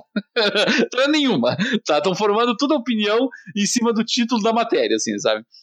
E não, no fórum, no fórum, no PXB é muito comum. Agora deu uma melhorada, mas teve um tempo que era mais frequente, assim. Tu viu os caras entrando direto, pá, porque tem que ver como é que vai ser, porque se for assim, não sei o quê. Mas, cara, como tem que ver como é que vai ser? Tá ali no tópico original. Ali. Como é que está sendo? É, não tem. É, é, é. É, exatamente. Ele, ele, não, perce... ele não sabe nem o que, que ele está comentando e ele já formou a, a, convicção dele com base nisso, sabe? Isso é muito preocupante. E, e aí, como eu dou muito valor realmente ao jornalismo sério, tá? É, ao, a, a, eu, eu dou valor a você ter fontes confiáveis de, de de pessoas em que você confia. E é claro, aqui fontes confiáveis, eu não estou falando que necessariamente da, das, das, fontes tradicionais, eu não estou dizendo assim que, tipo, ah, só vale o que a Folha de São Paulo disser ou que o New York. Não, não, não é isso que eu estou falando. Sabe, que a BBC está falando, não é isso mas é você ter as tuas fontes confiáveis, é de você ter um jornalismo, jornalistas, colunistas nos quais você confia e, e, e confia porque ele já mostrou uh, time and again, né, mais de uma vez que as opiniões dele são, são, eh, são baseadas em, em, em, em coisas reais, em motivos concretos, você pode discordar ou não, mas é uma pessoa que, que sabe do que está falando, sabe? Esse é o ponto né, Roberto? Discordaram, confiar não é confiar. Claro, claro. É, não é dizer que não, aquele cara, eu achei um absurdo que ele disse, tudo bem, mas uma coisa é tu achar que ele falou uma bobagem, outra coisa é tu achar que Isso. Uma coisa é você discordar da, do que, da, da, conclusão de uma pessoa, outra coisa é você achar que aquela pessoa está mentindo simplesmente porque você não gostou do que ela disse. Tá? Então, é, é, é, e, esse é, e, e aí nós já vamos chegar em outros temas relacionados a videogame, né? Que é com relação a isso. Mas, mas por exemplo, é, Dart, é, você. Como é que você faz aí? Você, você lê reviews, você acompanha o jornalismo de games, você é também da praia do gameplay. Qual é o teu referencial para os jogos? eu. Geralmente eu começo pelo Metacritic e, e, e lendo e leio alguns reviews principais do, dos jogos que me interessam. Uh, geralmente eu acabo indo para os sites maiores. Você tem, você tem assim algum colunista que você goste mais, ou pelo menos um, um, um portal que você goste mais? Não, tem alguma coisa assim, não? Eu, eu, acabo, eu acabo sendo mais da higiene mesmo. Eu, por, mais por, por hábitos. Uh, eu gostava muito dos reviews da. Antigamente eu gostava muito dos da GameSpot, mas de uns tempos pra cá passei a não. Não, não dá moral. Curtir. É. Acho que depois daquele escândalo que teve. Antes daquele escândalo eu lia bem mais da GameSpot. Uhum. Por e... sinal, começou agora, né? É, recentemente a versão Sport. Sim, é, tem a versão nacional agora. Tá bem interessante. Eu até, eu até comentei com eles assim: olha, tô com a impressão que eu vou gostar mais da nacional do que da americana, hein? É. E o cara diz assim, não, legal, mas, ó, mas a americana é legal também, né? Você tá bom. bom. Sim, né? Ele vai dizer o contrário. É. E, e, e você, assim, você tem alguma, alguma referência assim ou não? Uh, eu teve um, como eu, a minha plataforma, fora o PC, é o Xbox, né, lá por 2014, assim, eu, eu tava com um pouco mais de dificuldade, assim, porque é o, uh, dar pau no Xbox era esporte olímpico, então tava difícil, assim, de, de acompanhar muitas publicações, mas eu tentava. Uhum. E, e, e, filtrava, que eu tenho assim, assim ó, tem, a, tem as instituições mas assim como você perguntou para o Dart, né, se tem eh, colunistas, etc., eu separo. Né, dentro de uma empresa dessas, às vezes tu tem é, quatro, cinco, seis pessoas que você vai ver mais uh, publicando os artigos, as uhum. matérias, e, e, não necessariamente todos eles você vai ter alguma afinidade. Né? Então, assim, se tem lá um, dois caras que eu não suporto, eu não costumo botar a, a, a culpa na instituição, né, por matérias que eles assinam, se tem outros lá que eu também, que por outro lado eu gosto. Né? Então a IGN é um caso desses. Tem, tem pessoas lá que eu leio e, e eu acho bacana, outros nem tanto. Né? A Eurogamer eu acho que melhorou bastante, por exemplo. Uhum. Eu, não, eu, não, leio uh, Eurogamer de Portugal, embora fosse mais prático por ser em português, porque eu, eu não acho que eles mantêm o mesmo nível de jornalismo sério que o pessoal do Reino Unido. Uhum. Então eu leio a, a Eurogamer matriz, digamos assim, que, que tem se preocupado, assim, e, por exemplo, o, o, próprio Resolution Gate, que o pessoal chama, né, no início da geração, uhum. que era aquele negócio de ficar exaltando a diferença de resolução, foi uma coisa assim muito alimentada pelo próprio Eurogamer, o Digital Foundry, né, que fazia as, as matérias e, e, e, ia muito para esse lado, né? E isso aí uh, alimentou uh, os console wars assim de uma forma incrível, né? Criou uma, uma, plataforma de guerra específica que era sobre resolução, coisa que até então não era muito foco. E, e foi passando o tempo e eu percebi assim que quando chegou esses consoles de meio de geração, né? Eles parece que se deram conta de que as pessoas estavam se apegando muito a, a esses dados de resolução e estavam avaliando de forma muito superficial os jogos. E eles acho e teve um ou outro artigo deles mesmo fazendo meia culpa, uhum. reconhecendo a participação deles nesse processo todo e diz não, nós vamos continuar fazendo as análises técnicas e tudo mais, mas vamos falar um pouco mais dos jogos e, e, e, eles inclusive abandonaram a métrica de reviews por nota né? Eles mantiveram apenas assim, ó, recomendamos uh, quando é um negócio uma obra-prima, eles falam que é essencial, e se eles achar e tem o avoid, né? Só vou adicionar um pouquinho de, de polêmica aí. uh, será que o fato deles terem deixado de lado um pouco o Resolution Gate de lado não, não tem um pouquinho a ver também com o fato de que nos, nos consoles de meio de geração o jogo virou? Uhum. Tem, que, não, que antes tem... era o, é. o, que tinha melhor resolução no PlayStation 4 e agora é o Xbox One S. Sim, porque eu acho que tem sim, porque eles se deram conta, não assim que que, que ah, a gente quer que o pessoal continue falando mal do Xbox e agora não vai dar. Mas eu acho que eles se deram conta que se eles mantivessem a mesma regra que eles estavam batendo desde o início, então do dia para a noite o Xbox, que era a plataforma que eles não recomendavam tanto, agora eles tinham que parar de recomendar o PlayStation e recomendar o Xbox por causa disso. E eles viram assim, não, mas o PlayStation tem um monte de méritos, né? Que, tinha a sua biblioteca de jogos, que eles sabiam que tinha um público.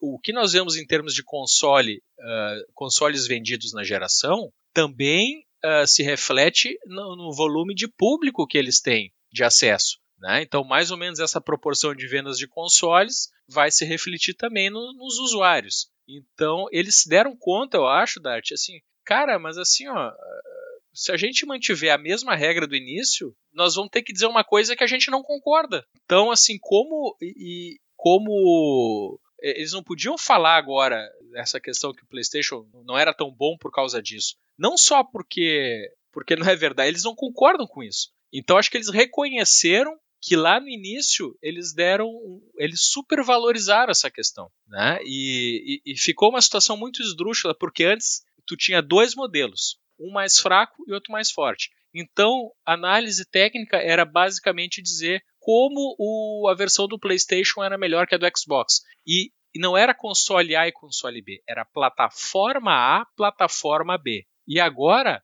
a plataforma A tem o melhor e o pior e a plataforma B tem os dois do meio. Então, como é que tu julga a plataforma? Não, tu não julga a plataforma, tu julga o console. Entendeu? Ficou uma situação nova. E os caras pararam com essa confusão que gerou esses, esses consoles de meio de geração. Não, não, peraí. Nós temos que avaliar é jogo, né? Então. É, realmente, o, o, o, Xbox ficou com o pior e o melhor, né? Da geração. Entendeu? E o então, PlayStation assim, 4, os dois do meio, né? E, e, com essa configuração, tu não consegue mais julgar a plataforma pelo seu. A qual tu tem da plataforma? Tu tem o mais fraco ou tu tem o mais forte? Entendeu? Ficou um negócio louco. É, quebrou, quebrou a linha de raciocínio. É que eu, assim, essa, essas discussões sobre, é, so, sobre é, é, preferências e sobre inclinações para um lado e para o outro, é, elas estão meio que na, no, no, no cerne da questão toda da, da ética jornalística.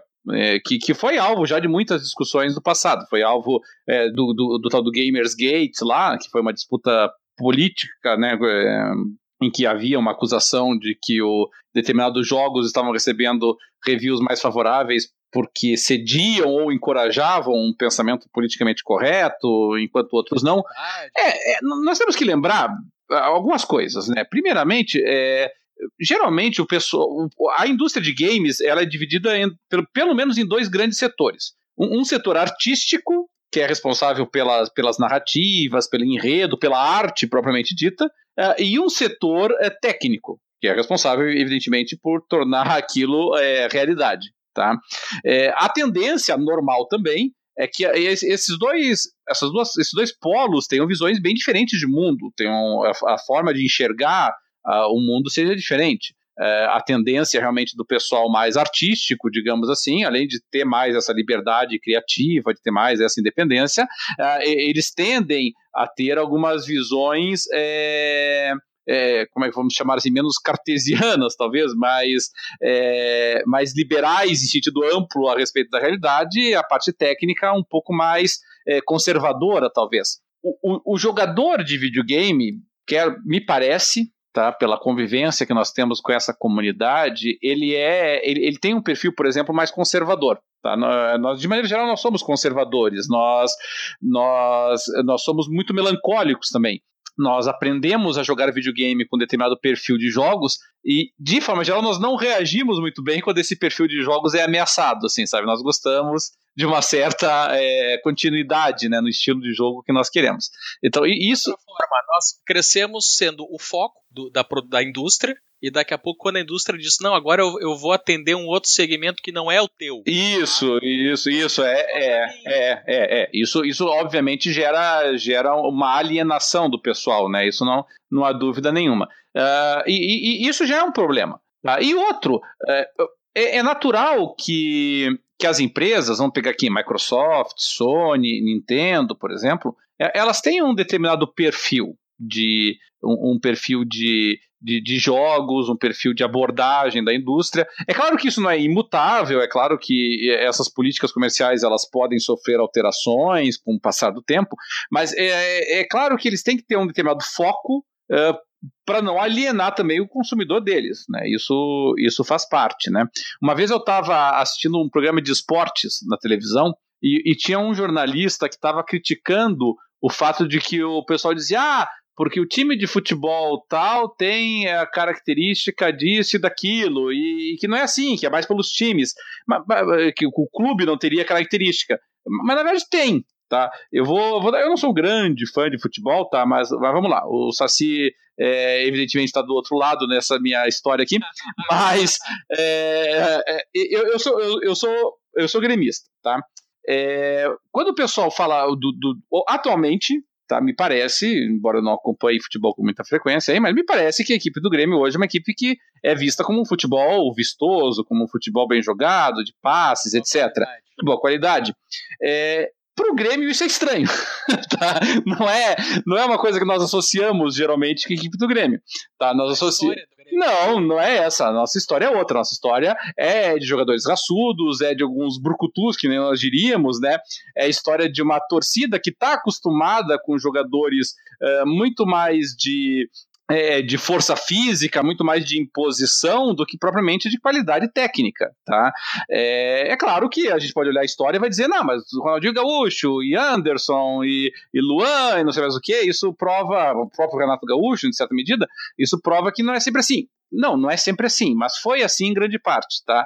Então, é, existe uma certa cultura nesse aspecto. Nada impede que mude, como atualmente o time mudou tá? Mas é. A torcida não tá reclamando da mudança. Não tá reclamando. Mas assim, mas é uma torcida tolerante com esse tipo de coisa, assim, sabe? É, é tem torcidas, por exemplo, que, que preferem que a equipe seja campeã brasileira, é, do, do, Campeonato Brasileiro, entendeu? Tem equipes que não dão a mínima para a Copa do Brasil, tem equipes que gostam mais da Copa do Brasil, tem equipes que gostam mais da Libertadores, tem equipes que gostam mais do Campeonato Estadual, dependendo do caso, né? É, isso vai muito do perfil é, do clube, do perfil da sua torcida e assim por diante. E a mesma coisa vale para os videogames. Você pode mudar, claro, mas existem certas características. E é natural que essas características influenciem os jornalistas, porque os jornalistas também têm determinadas preferências. Então eu não vejo, eu não estranho muito particularmente, tá? Enfim, fiz, fiz toda essa hipérbole para chegar nesse assunto. Eu, eu, não acho estranho, tá? Que determinados jornalistas uh, tenham uma preferência pela proposta de jogos da Sony, por exemplo. Muitos, de, muitos desses jornalistas provavelmente cresceram e, e, foram introduzidos ao mercado de games através do PlayStation e principalmente do PlayStation 2, tá? que foram dominantes no mercado, principalmente PlayStation 2, quase monopólio. Tá? Então eu, eu, eu, eu compreendo isso. Tá? Eu não vejo, e, e não vejo problema também. Tá? É, eu só acho que essa predileção, e eu não vejo problema nenhum que o jornalista tenha predileções. A única coisa que eu acho é que ele tem que deixar claro qual que é a predileção dele tá? E, e não tentar vender uma imagem de imparcialidade quando ele está sendo parcial, tá? É, vejam o nosso programa aqui hoje, sem, sem querer traçar comparações nesse aspecto, tá? Mas só para dar um exemplo. É, eu comecei o programa hoje reclamando do Tekken, tá? Mas eu deixei bem claro que a minha reclamação, obviamente, era por conta de uma predileção pessoal minha, não era por questões técnicas do Tekken, é porque realmente eu não cresci com Tekken, eu cresci com outros jogos, entendeu? Então eu não tenho empatia com o Tekken, é... Disse assim, o Tekken errou. Não, não, não, entendeu? É só. Né, a única crítica técnica que eu fiz foi que realmente eu acho que ele é muito defensivo, mas suponho eu que seja a propósito do jogo. Tá? É, é a mesma coisa que nem FIFA. Eu, eu, não gosto de jogo de futebol no, no, no, videogame. Eu tenho um jogo de futebol por geração, entendeu? Já me basta. É, eu não sinto falta deles, tá? Mas então, se eu fosse fazer uma review de um de um jogo de futebol, é, é, provavelmente eu abriria minha review dizendo isso. Olha, eu não gosto desse então, então provavelmente os fãs da, desse gênero de jogo não dariam a menor pelota para o que eu vou dizer a respeito. E eu não culparia eles, porque realmente eu não sou a melhor referência para esse tipo de, de título. E... Parênteses, mas eles vão dar bola, sabe por quê? Porque por mais que tu diga que tu não gosta muito, tu vai dar uma nota que não vai ser boa e tu vai prejudicar o Metacritic do jogo querido dele. É, e aí pronto, né? Aí virou uma guerra daí. tu perdeu o direito, porque a tua nota atrapalhou o Metacritic.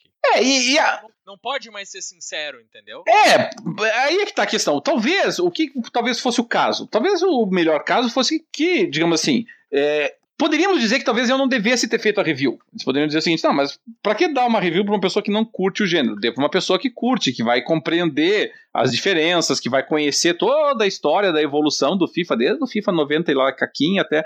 Pode ser. Mas, mas talvez tenha pessoas interessadas em saber o que, que uma pessoa que não gosta do gênero tá achando desse jogo em particular, entendeu? E aí a crítica dela se torna relevante. Quantos reviews, eu, e não foi um nem dois, que eu vi o cara dizer: Olha, vou te dar real, eu, eu não sou muito desse estilo, mas sabe que esse jogo me, me fisgou? É, aí ganha força, né? É, isso que eu acho.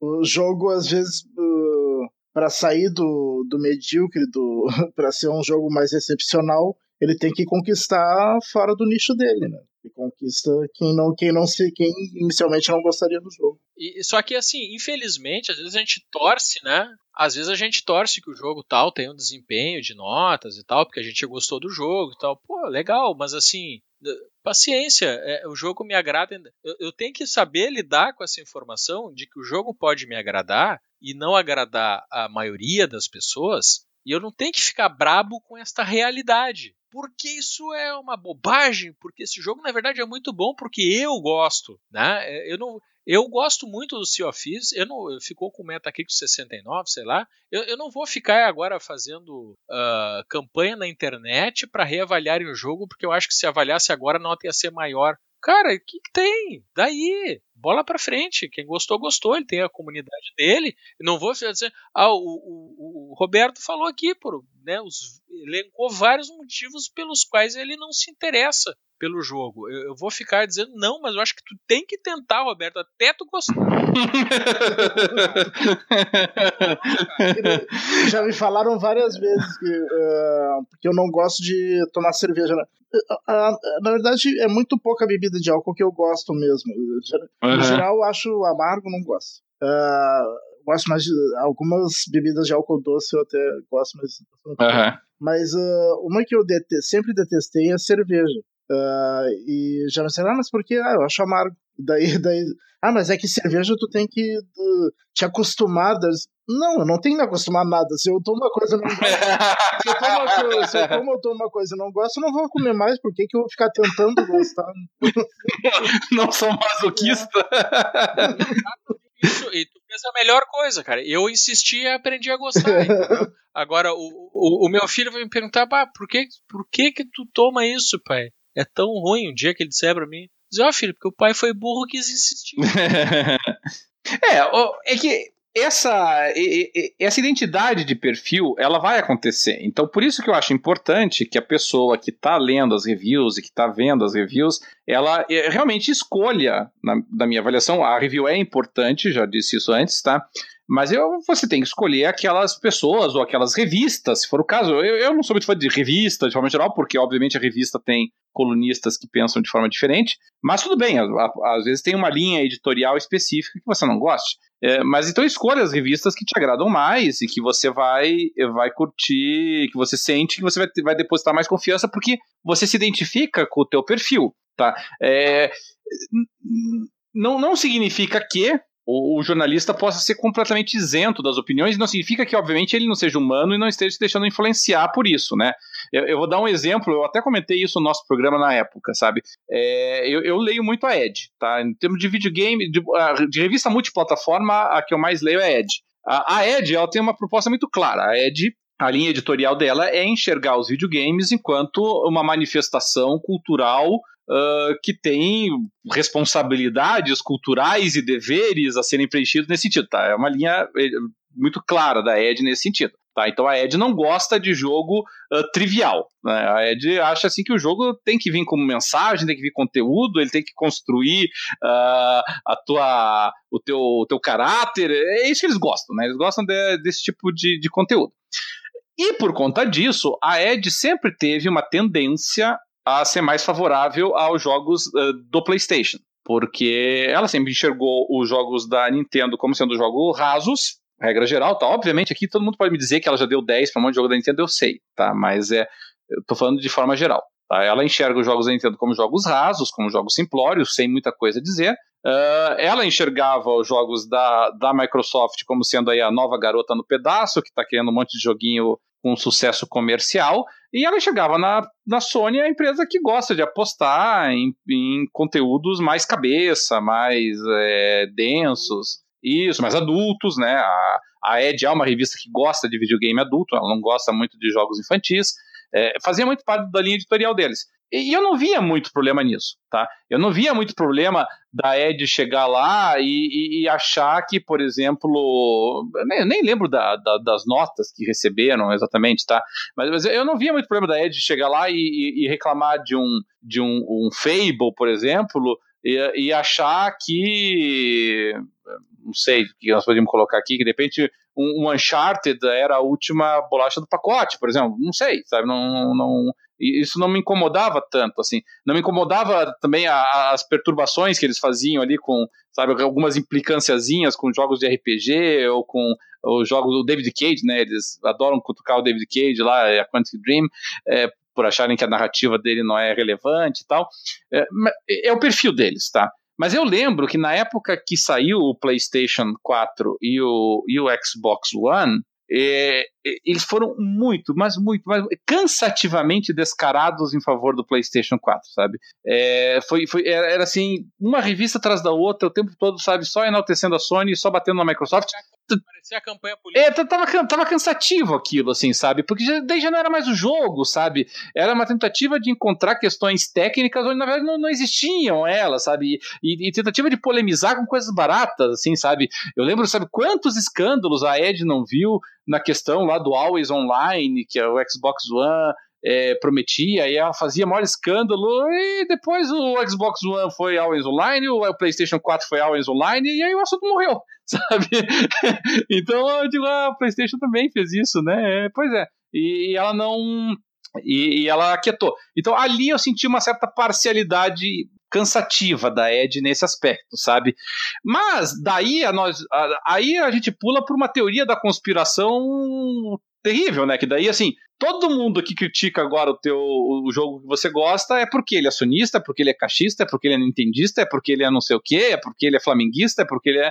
E de qual é? Entendeu? Nós temos que saber separar as coisas. Pode ser que em determinados momentos a pessoa esteja derrapando, mas é, pode ser que em outras seja realmente uma avaliação uh, imparcial, que ele realmente esteja falando sério. Então não dá para você ficar rotulando, assim, sabe? E aí fica uma caça às bruxas, fica uma teoria da conspiração sabe? Do tipo, ah, porque a revista tal é sonista, a revista tal só fala mal do Xbox, a revista tal. Menos, gente, entendeu? É, é vamos. É quando, como aconteceu naquela polêmica do Cuphead, né? Que uma jornalista da IGN deu nota 9 e daí exigiram a credencial gamer dela. Porque ah, acharam que nota 9 era, era nota ruim. Não, é, e esse é o nível da, da do, do, fanatismo, assim, sabe, do, do, do pessoal, assim. É, eu lembro, teve uma vez que o, teve um... Eu já citei esse exemplo em outros programas aqui, assim, tinha um... E eu, infelizmente, não vou lembrar qual foi o colunista, mas o colunista estava atacando, na época, os sonistas, né, esse da Cuphead, obviamente, foi, do, foi uma reação do pessoal do Xbox, mas na época era uma reação da Sony, que o, todos os sonistas estavam malhando o aquele prototype porque Infamous era melhor. Que Infamous é melhor, o Prototype não é uma merda, não serve pra nada, e o, e o, e o exclusivo da Sony é que interessa e tal. E sério, os caras estão tão cegos por isso que eles nem perceberam que o Prototype não é exclusivo da Xbox, ele tá disponível pro, pro PlayStation também, entendeu? Mas eles tratavam aquilo como se fosse uma guerra entre Infamous de um lado, da Sony, e Prototype da Microsoft do outro, e o jogo era multiplataforma. Então era uma bobagem monumental assim que o pessoal é, fazia movido pela pela por esse fanatismo, né? E, e, aí eu vejo muito disso. E isso acaba sendo utilizado como um fundamento a mais para que as pessoas ignorem a, a, mídia especializada, porque daí já vem com esse fundamento. Ah, tá, você tá dizendo tudo isso, mas você se esquece que não sei quem é sonista. E aí acabou, né? Porque daí não vou, vou ficar discutindo com o cara. Entendeu?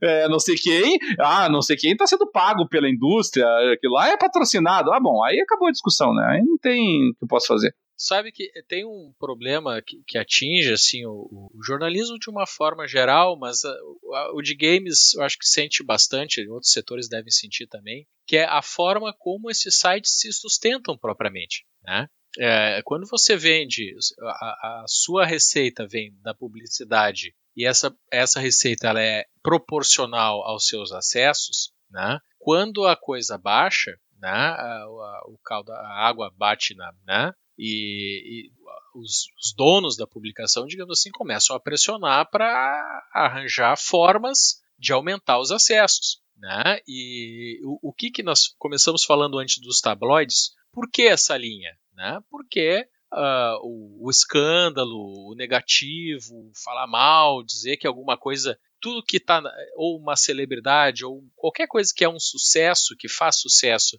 você ter uma história ruim para falar desse sucesso, isso atrai público, né? Uh, isso é um exemplo. Então, nos jornais já se fazia isso, para vender mais jornal, né? No caso dos sites, que é a nossa realidade hoje e dos próximos anos, são os cliques. Né? Então, é, as visualizações, é, tem que ter muitas visualizações para aumentar a chance da pessoa clicar naquela publicidade e é dali que vai vir a receita do site. Então, uh, algumas uh, instituições, uh, temos aqui no Brasil, temos lá fora, estão partindo para um financiamento complementar para tentar ficar menos dependente disso, que é você ter uma assinatura, você ter o Patreon que chama, né? Um, uhum, uhum, um, uhum. uma verba mensal para a instituição para garantir a qualidade. Quando ele diz assim, ajude ajude-nos a manter a qualidade do nosso jornalismo. O que, que eles querem dizer? Cara, eu não vou precisar fazer clickbait nas matérias se eu não tiver para fechar. Uhum. né? E, e, e, nós tivemos sites né, nos últimos dois anos fechando as portas, né, sendo vendidos ou mudando porque não se sustentava. Né? Então a gente quer. É isso que nós o próprio Kotaku Brasil, né? É, e outros. E isso que nós estamos falando, pô, a, o review caiu para um cara que, que não era o estilo dele. Pois é, mas daqui a pouco ele era a opção menos pior no grupo. Entendeu? Ele era a opção menos pior no grupo ali que tinha disponível, né? Eles ganharam uma chave da, da desenvolvedora para fazer o review. Cara, eu tô fazendo um review desse, o outro tá fazendo um review daquele. Só tem tudo disponível, cara. Vai ter que fazer, paciência. E às vezes nessas aí o review vai sair meio atravessado. Faz parte, né, cara? A gente tem que se colocar também no lugar dos outros, que são seres humanos também. É, eu, não, eu não consigo deixar de, de me divertir quando uh, algum jornalista que, que é evidentemente sonista ou caixista, a maioria dos jornalistas atualmente são sonistas, né? Caixistas tem muito poucos. Uh, acabam tendo que fazer algum gameplay, algum streaming de, de jogo da, da Microsoft e falando bem, né? Porque, porque é patrocinado aquilo. Eu acho bem divertido. É, e hoje, hoje eles. Uh, uh, isso até isso acho que está mudando um pouco, né? Porque, por exemplo, ao invés de, de, de pagar para um, um jornalista, né, para ele fazer um review positivo, isso é uma coisa sempre é, é, é, perigoso porque tu tem um escândalo ali na frente, né? Ainda mais que tu imagina assim que tem muita gente, especialmente aqui no Brasil, por exemplo, que não, não tem uma história como jornalista de games. Né? São pessoas, são jovens e tal, sujeitos a fazer. Daqui a pouco ali na frente o cara dá com a, com a língua nos dentes e, ah, não, quando eu trabalhava lá, aquilo ali eu ganhei dinheiro e tal, sabe? Então tá sempre à, à beira do escândalo, é, é arriscado. Então passa a ser muito mais interessante, em vez de tu tentar pagar para um cara fazer review, tu fazer o que eles estão fazendo agora de forma mais aberta e honesta, que é pagar streamers. Olha, vou ter, vai ter durante a semana vou ter um grupo de streamers que vão vão estar tá falando dos meus jogos. Então, assim, o objetivo deles não é ser uma publicação imparcial, jornalística. Eles estão da Microsoft e estão fazendo ali os streaming dos jogos. Sim, é, pelo menos é mais o aberto. Pessoal que quiser ver, sabe? Então tu não, não vai ali esperando ver uma coisa imparcial. Tá interessado em ver o cara jogando o jogo, como é que é, o que, que ele tá achando, tá ali, né? Não é um review, mas assim, se tu quer ter uma exposição, é, hoje tem esse canal, né? Tu não precisa te expor. E, e isso que aconteceu no início da geração, claro, você lia matérias, parecia uma matéria paga, mas eu tenho certeza que foi espontânea, que a Sony não gastou nada para conseguir aquelas matérias. Foi a própria a, o ranço que a própria Microsoft chamou para ela mesma, com algumas abordagens que ela teve, né, que criou todo o cenário. E daí em cima disso o pessoal vendo que você botar uma matériazinha mais polêmica, né? É, bater em cachorro morto, dava clique. Vamos nessa, cara. Então não tinha nem cachorro mais, estavam batendo nas pelancas já. E, e tava. E, e nisso aí eu senti assim, mais ou menos, deu mais ou menos um ano depois que o Spencer assumiu. E ele assumiu tomando porrada quieto, assim, sabe? Falando e tal. E o pessoal, uh, às vezes, fazendo perguntas uh, bem desagradáveis, assim, para realmente para se aproveitar, para bater, né? E ele tomando quieto e sendo educado nas respostas. Acho que depois de um ano o pessoal começou a ver algumas medidas realmente acontecendo e alguns discursos se concretizando e resolveram aliviar o pé, né? E, e daí eu acho que a coisa começou a melhorar, assim, eu comecei a achar mais uh, mais publicações, não, não só Eurogamer, outras assim, uh, fazendo alguns editoriais, tipo assim, bah, vamos dar uma trégua, vamos deixar 2013 para lá. Assim, ó, a Microsoft errou, já assumiu que errou, já eh, tá fazendo as coisas diferentes, tem o um pessoal novo aí. Eh, não vamos presumir que, que eles vão seguir aquele plano inicial. Eles já mudaram, estão fazendo outras coisas.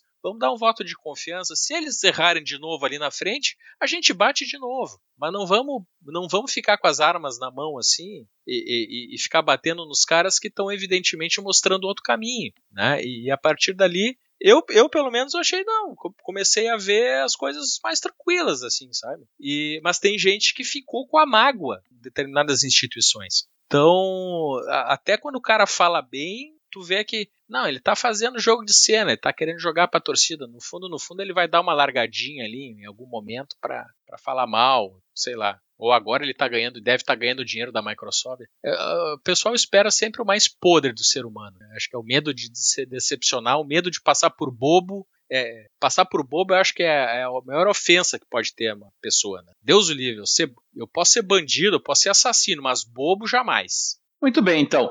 Da minha parte, sabe, eu não sei quanto a, a vocês dois, o, o que eu procuro fazer, para a gente uh, já dar um ponto final nesse tema aí, é o seguinte: primeiro, eu, eu, eu gosto de olhar as críticas dos usuários, sabe? Eu gosto de, de ver o que, que o pessoal que jogou o jogo está pensando. Lamentavelmente, quando o assunto é consoles, isso fica um pouquinho prejudicado porque tem muita console war. Então, é, realmente o pessoal acaba utilizando a, as críticas de usuários para ficar destilando o seu preconceito ou seu favorecimento no determinado jogo. Eu gosto muito das críticas de usuários no Steam, porque além do pessoal do PC ser um pouquinho mais imune a essa a esse tipo de questão, é, ali indica ali quantas horas a pessoa jogou, a gente tem mais ou menos uma noção, não é preciso, né, porque se eu deixar um jogo aberto no meu computador e não estiver jogando ele, mas com ele aberto, o Steam considera que eu estou jogando para todos os efeitos. Mas é, ele serve de algum referencial, né? E, e, e geralmente, pelo menos é, nos jogos de PC, o que eu procuro fazer é sempre assim: eu pego uma crítica, um, uma, duas, três críticas positivas de usuário e pego uma ou duas negativas para ver mais ou menos aí quais foram a, os principais aspectos que levaram a pessoa a fazer uma crítica positiva e uma crítica negativa. É, porque daí, dependendo do caso, né, se a crítica negativa é por coisas que para mim são muito relevantes, eu até deixo de comprar o jogo porque são coisas que para mim são deal breakers, né, são coisas que acabam com, com, com a compra daí realmente.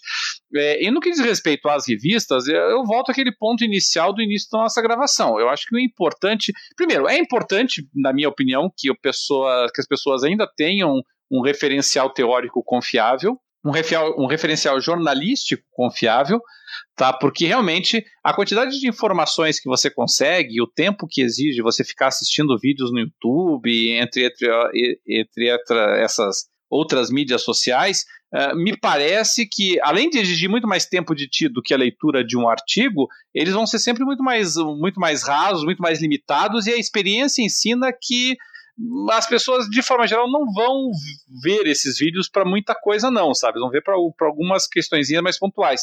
A, a, as revistas a, eletrônicas ou, ou, os portais, né, eles acabam a experiência também ensina que as pessoas acabam lendo e tendo acesso a mais informações quando uh, procuram por lá.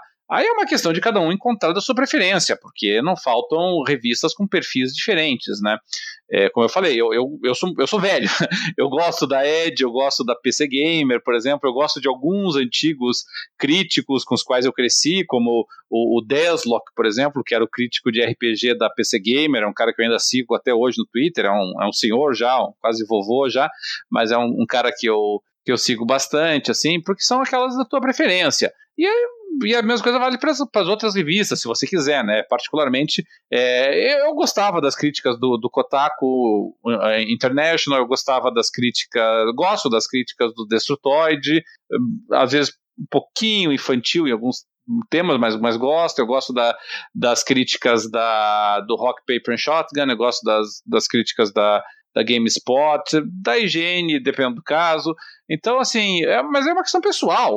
Cada um vai localizando aí as, as, as revistas que têm maior é, intimidade, que refletem melhor o seu posicionamento e usa ele como referencial mais confiável, sabe? Eu acho que isso é, é importante. E aí vai eliminando, vai minando aqueles que, que realmente são são fake news, né? Aqueles que estão falando sobre o que não sabem, aqueles que estão falando sobre coisas que não experimentaram, aqueles que estão só destilando é, preconceito, que estão só destilando é, guerrinha de console ou guerrinha de, de plataforma, o que é que seja, sabe? Eu, eu, eu, eu ainda creio que nós somos capazes, se nós quisermos, de separar o joio do trigo. O que nós não podemos fazer é só cair naquele comodismo de seguirmos as pessoas com quem nós concordamos, simplesmente porque nós concordamos, mas independentemente da veracidade do que ele está dizendo, e nem odiar aqueles que dizem coisas que nós não gostamos, só pelo fato de nós não gostarmos, né? É, às vezes é, o fato, até o fato de não concordar com o que uma pessoa está dizendo, às vezes até isso nos fortalece, nos faz crescer mais, porque nós aprendemos a ver sobre um outro prisma, sobre um outro, uma outra luz, e, e às vezes conseguimos reforçar o nosso próprio ponto de partida com isso, né? É, é o, o, o, que eu penso nesse, nesse assunto aí para a gente encerrar esse, esse nosso bloco. Não sei se os demais querem acrescentar algo mais. É, eu, eu acho que eu acabei não, não terminando de falar aquela hora que eu acabei indo para outro lado e não falei. Uhum. Eu, eu, tinha falado que eu faço um mix, né? Além do, dos reviews que eu, que eu dou uma lida, eu, eu já, já já, já, já optei por comprar ou não comprar um jogo uh, por causa de gameplay no YouTube. ah, claro, claro. Como, ainda mais o, o começo, assim, ver uma hora para ver como é que é, sentir o clima, se era um jogo para mim. Por exemplo, um jogo que eu decidi por não comprar, porque não é um jogo que, que eu vou gostar, não é o meu estilo de jogo, é aquele Monster Hunter. Uhum um jogo japonês demais pro meu gosto. Que eu não... japonês demais. É, eu, não adianta, eu, eu, gosto de jogo ocidental mesmo. Uhum. É raro o jogo estilo oriental que eu gosto. Assim, Entendi. eu não gosto. Eu, eu não gosto de spoiler. Então, assim, eu não vou ficar, uh, dependendo do tipo de jogo. Claro, o PUBG não tem spoiler, mas um outro jogo que tem alguma parte de história, eu gosto de ser surpreendido. Então, eu não vou ficar vendo gamesplays longos. É, longos, né? Então, mas o que, que eu gosto de ver? Eu gosto de ler algumas matérias sobre reviews do jogo, previews, uh, pessoas diferentes, diferentes dando suas impressões, né? E eu já sei que elas têm um certo perfil, então eu vou fazendo um cenário do sentimento do jogo. E olho alguns gameplays curtos para mim ter uma ideia de como é que é a interface do jogo, né? É, como, é, como é que se desenvolve ali a coisa, para ver se me agrada também é, visualmente ou se me remete a um tipo de jogo que eu não suporto, né? Mas é isso, eu, eu faço um mix das várias, das várias fontes disponíveis, né? Nem, não excluo nenhuma delas. Eu só não gosto de ficar olhando demais coisas que têm história, mas me interessa um pouco de gameplay sim. É, o, o mesmo aconteceu comigo já. Eu, eu, eu, uso muito pouco gameplay, mas, mas já aconteceu também comigo, Dart. É, vou dar um exemplo relativamente recente. O, o Agony, o Agony é um jogo de terror, ele estava até na minha wishlist, quando, quando ele foi lançado e saíram as primeiras reviews, as reviews estavam muito discrepantes pro meu gosto, assim, sabe? Aí eu tava lendo, algumas bem positivas, outras bem, bem negativas, a maior parte era bem, bem negativa, mas tinha uma outra positiva. E aí aquilo tinha me deixado um pouquinho em cima do muro ali, assim, sabe? Eu digo, hum, será, né? Aí eu digo, ah, de uma, deixa eu ver um gameplay do jogo. Aí quando eu vi o gameplay, hum, eu falei, não. Saiu ali mesmo, tá? Mas, eu também digo isso, mas a verdade é, eu, eu jogo muita porcaria também, tá? Que eu sei que é porcaria, mas às vezes eu jogo até porque é nosso hobby, a gente vem aqui falar a respeito, então eu acabo jogando, né? Anos atrás, lá no meu. Eu tava no Steam, né? E, o, e um dos meus contatos lá do Steam, ele pegou e deixou uma mensagem para mim, assim, dizendo: pô, eu, eu, sempre fico de olho no que está jogando aí para ver o que, que, é, o que, que é legal e tal. E aí eu respondi para ele: eu digo, olha, não é muito confiável, porque eu jogo, eu jogo bastante porcaria também, entendeu? Se for olhar ali a minha lista de reviews no Steam, vai ver que tem muitos jogos que eu negativo, tá? É, e jogos que eu sei que eu vou negativar. Então, às vezes eu compro mesmo sabendo que eu vou negativar, às vezes porque o jogo está muito barato, às vezes porque é um jogo relevante, né, apesar de tudo, e eu acabo me, me forçando a jogar, isso, isso realmente acontece. Mas. Vamos jogar um jogo ruim para depois valorizar mais os bons, né? Também, também, tem isso, sim. Eu, eu, assim, eu jogo muito jogo independente no Steam, né? Então, é, e jogos independentes são uma caixinha de surpresa. Às vezes você encontra um tesouro realmente, mas tem muita porcaria. E, e, e paciência, faz, faz parte, né? Às vezes tá lá o jogo lá, cincão. Eu pego, cincão, é uma passagem de ônibus, vem aqui, eu vou jogar. E provavelmente vai ser ruim, mas paciência, eu dou uma chance pro jogo, né? Então tem muita porcaria que eu jogo no Steam também, então não dá pra, pra se pautar assim, tipo, não, é aqui com o cadelinho é só papa fina. Não é não. Nem um pouco. Tem muita porcaria na minha lista de jogos lá. Então, então realmente não dá para se pautar por isso. Mas de qualquer maneira, é, mesmo eu ter, valorizar meu tempo, né? Tempo é vida, afinal de contas, e eu não vou gastar minha vida jogando jogos que eu sei que, com absoluta certeza, eu vou acabar é, odiando. Então é importante realmente a gente ficar de olho aí nessas, é, nessas informações que nós podemos ter acesso, né? Muito bem, então. É, nós, para esse programa aqui, nós recebemos um único e-mail, um e-mail bem é, sucinto e direto ao ponto de um dos nossos uh, ouvintes, o, o, Reginaldo Barreto, que encaminhou para nós aqui perguntando se existe alguma possibilidade de um novo Fable. E eu fico tão feliz com essa pergunta porque é, é, bom a gente falar de jogo bom, né? E Fable, na minha opinião, é bom. Eu não tive. Eu posso dizer com tranquilidade que eu nunca joguei um Fable que eu não tenha gostado. Teve alguns Fables melhores do que outros, mas é, eu nunca desgostei de um Fable. É, aqui eu vou dar o meu pitaco, vou passar a palavra para os demais, tá? Mas eu penso o seguinte, Gilberto, é quase certo, tá? É, na minha avaliação, não está confirmado, não foi anunciado nada específico, mas é quase certo, e não só é quase certo, como é quase certo que nós já sabemos quem vai ser a produtora, inclusive, tá?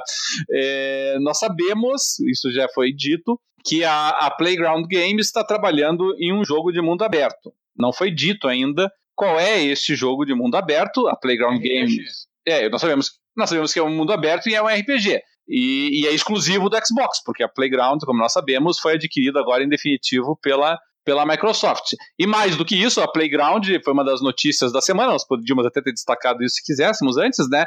A Playground tem contratado gente pra caramba ultimamente, sabe? Eles têm, pegam bastante gente aí de outras de outras empresas, recrutou gente da BioWare, recrutou, recrutou gente da Guerrilla, recrutou gente da Rocksteady, pessoal resumindo em miúdos, é acostumado com jogos de RPG, pessoal acostumado com esse tipo de estilo.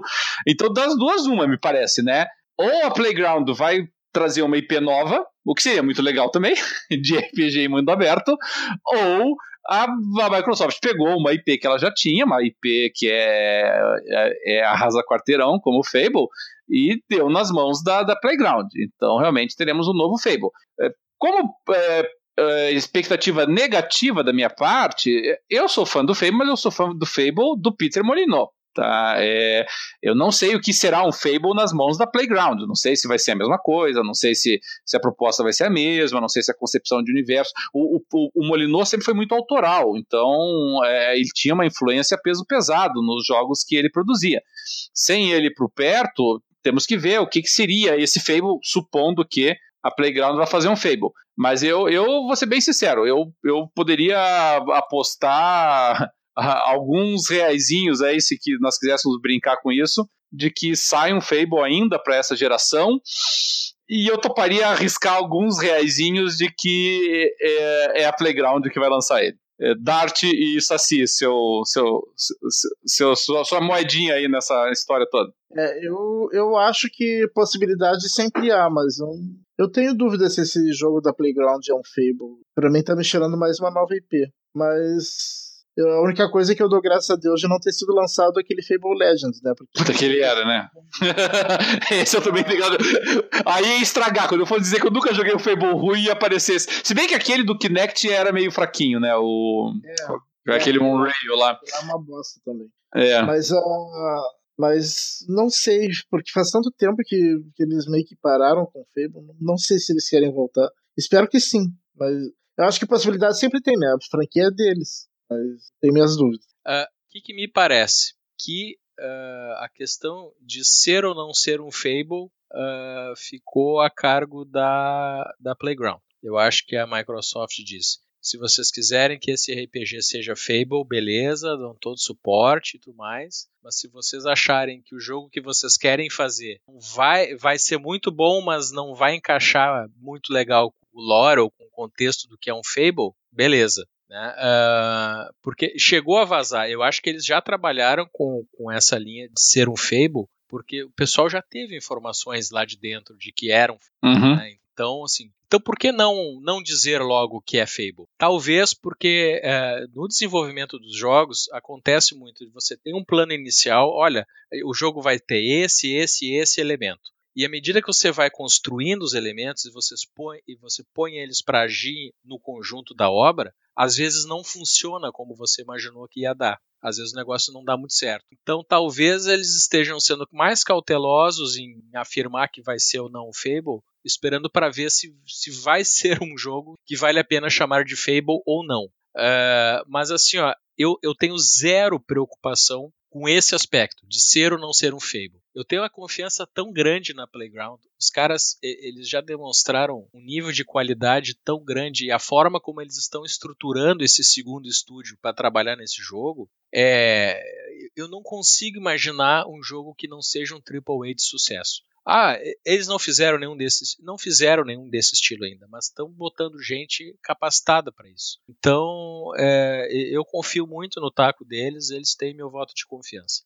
Depois de, de ficar uh, de que, morder a língua duas vezes, né, com Forza Horizon, uhum. fizeram Forza Horizon, ah, legal, pô, adorei, mas tipo, o que, que eles vão fazer no segundo, né, de diferente? Daí fizeram, pá, bem melhor, hein? Pô, legal. Uhum. Ah, mas aqui também tinha questão que evoluiu, né? Mudou de mudou a geração e tal. Agora o 3 não tem muito o que fazer, né? Daí lança o 3 arrasa quarteirão e agora vai lançar o quarto. Eu, eu já, não, já não tava mais falando nada porque já, tinha, já tava doendo a língua do 3 ainda. Uhum. Eu, quando, quando, eu vi o 4, eu falei, ah, esses caras são, são fera demais, cara. É. São muito bons. O nível de qualidade deles é muito alto e agora com essa postura da Microsoft. Isso é uma coisa que a, a, a Lionhead não teve eles não tinham essa carta branca para fazer um Fable RPG AAA. Foram, foi negado a eles essa possibilidade. Isso foi dito por um cara ex-Lionhead. Uhum. Então, a Playground tem um suporte para fazer um jogo que a gente quer. Então, eu acho que, que vai dar muito certo. Então, se vai ser Fable ou não vai ser Fable, não sei. Mas que vem um jogo bom aí, eu tenho certeza. Regra geral, e, e, é uma regra geral bem, bem, bem geral essa, sabe? Eu, eu, eu, eu sou muito mais favorável a novas IPs do que a continuações de IPs existentes. Eu acho que realmente novas IPs abrem novos mundos, abrem novas possibilidades. É, eu, eu gostaria muito que esse jogo da Playground fosse uma nova IP. É, é, que eu também sou muito fã de Fable, então eu, eu gostaria também de ver é, que o Fable não morresse, digamos assim, sabe? Eu, eu, eu entendo que o Fable, principalmente o primeiro, é claro, foi realmente revolucionário em termos de, de, de, realmente de liberdade no RPG, de, de causa e consequência nas tuas ações, né? É, de você ter desafios morais importantes, escolhas morais importantes a serem tomadas. Isso realmente o Fable para mim foi muito foi muito marcante assim. E o, os outros acabaram explorando em cima do mesma da mesma questão aí assim. É, e, não há dúvida de que é um AAA, isso é óbvio. Tá? Não há dúvida de que será exclusivo da Microsoft. Eu imagino que seja um novo Fable, e por isso que eu falei que a minha aposta seria essa, porque obviamente você utilizar um universo que já existe é muito menos custoso do que você criar uma coisa do zero. Né, porque você já tem vários elementos do mundo que já estão postos, então o teu esforço criativo é outro. Se você parar para pensar, vamos pegar aqui um, a BioWare, por exemplo, tá? Se você olhar para Dragon Age, é, você pensa assim, não, Dragon Age é Dungeons and Dragons. É, a BioWare perdeu o direito de produzir os jogos da, da de, no, no, universo Dungeons and Dragons e ela foi lá. É, e aí foi lá e, e, criou Dragon Age, que é basicamente a mesma coisa, mas não é a mesma coisa, porque você tem que construir todo um universo, tem que construir toda uma mitologia, toda uma fantasia, em cima para justificar e também não ter problemas, obviamente, de direitos autorais, né, de, de copyrights e tudo mais. Então você tem que criar toda uma coisa diferenciada para aquele, aquele troço. Então o, o nível de investimento é muito maior. É, como a Playground esteve trabalhando nesse período concomitantemente com o, o, Forza, o novo Forza Horizon, então quer dizer, são dois projetos andando ao mesmo tempo, o que mesmo para um estúdio grande não é uma coisa simples de fazer, é uma coisa que exige tempo e dinheiro. É, eu não sei, eu acho que a, a Playground cortaria custos em algum lugar. E um dos lugares para cortar custos é realmente você não precisar ficar desenvolvendo uh, um universo completamente diferente, é você poder fazer reaproveitamento de, de estética, de concepção de mundo, de arte, enfim. Né, isso, o, fazer um novo título do Fable permitiria esse reaproveitamento, o que baratearia e aceleraria o, o processo de criação, me parece. Tá? Quero acreditar também que quando a Lionhead fechou, ela não fechou porque não tinha nada. Ela provavelmente tinha projeto, já tinha desenvolvido alguma coisa pensando no novo Fable. E isso se manteve com a Microsoft e creio eu que a Microsoft não vai jogar isso fora. O que é possível acontecer, sabe, Saci? Isso eu até acredito que é possível, é que ele seja um novo Fable sem o nome Fable.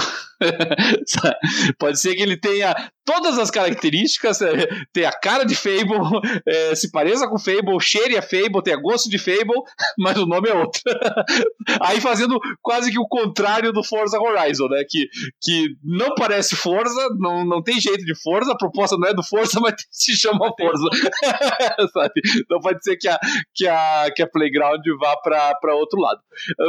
A verdade é uma só, tá? Nesse caso é um ganha-ganha, na minha opinião, tá? Seja um novo Fable, seja um novo RPG, eu, eu acho que eles estão investindo é, pesado, eu acho que vem, vem um jogo muito bom. É, é eu sou suspeito para falar, sabe? Para mim, RPG parte do suposto de que é bom, sabe? Para RPG, um RPG ser ruim, os, os caras têm que caprichar. Não não tenha havido RPGs ruins, né? Se pensar lá, Two Worlds, por exemplo, pelo amor de Deus, entendeu? Aquele jogo era chato pra caramba. É, teve outros, alguns até viraram cult, né? Mas aquele Alpha Protocol, por exemplo, eu acho a chatice do capeta aquele jogo lá, mas hoje em dia virou, virou cult o, o Alpha Protocol, mas eu acho uma chatice. E, então tem alguns RPGs que não dão muito certo, mas regra geral, é, RPGs costumam render bons jogos, podem não ser extraordinários, mas costumam render bons jogos. Então eu acho que a Playground tem muito tem muito potencial aí com esse título, realmente. Eu estou muito ansioso e, e, e aí eu tenho absoluta certeza que esse título sai para essa geração ainda. Se vai ser. É, se, se é um Fable, ou se é um jogo completamente diferente, ou se é um Fable disfarçado de outra coisa, uh, isso realmente é. Nesse aspecto, eu acho que o bolão tá aberto ainda, sabe? E é isso aí então, senhores? Isso aí. Muito bem, então. É, para os nossos queridos ouvintes, nós mais uma vez agradecemos a presença de vocês uh, aí conosco, ouvindo, seja uh, agora, seja daqui a alguns dias, seja daqui a algumas semanas, seja daqui a alguns meses. Tá? nós sabemos que tudo que nós fazemos, toda que nossa uh, dedicação, todo o nosso esforço aqui é voltado para vocês, pessoal que nos acompanha há bastante tempo, que nos ouve lá pelo PXB, que nos acompanha no Facebook, que nos acompanha no Twitter, uh, que agora pode nos acompanhar também uh, no Spotify. Nós agradecemos muitíssimo o prestígio, o carinho de todos vocês. Mandem sempre suas mensagens, seus comentários, seus e-mails, suas críticas, suas sugestões. São elas que não apenas nos encorajam, mas que melhoram, que nos incentivam, que estão sempre aperfeiçoando o nosso programa. Nós somos o pessoal do Jogando Papo aqui, mandando um abraço para todos vocês, bastante carinhoso. Um bom dia, uma boa tarde, uma boa noite para quando estiverem ouvindo. E até a próxima, viu? Tchau, tchau.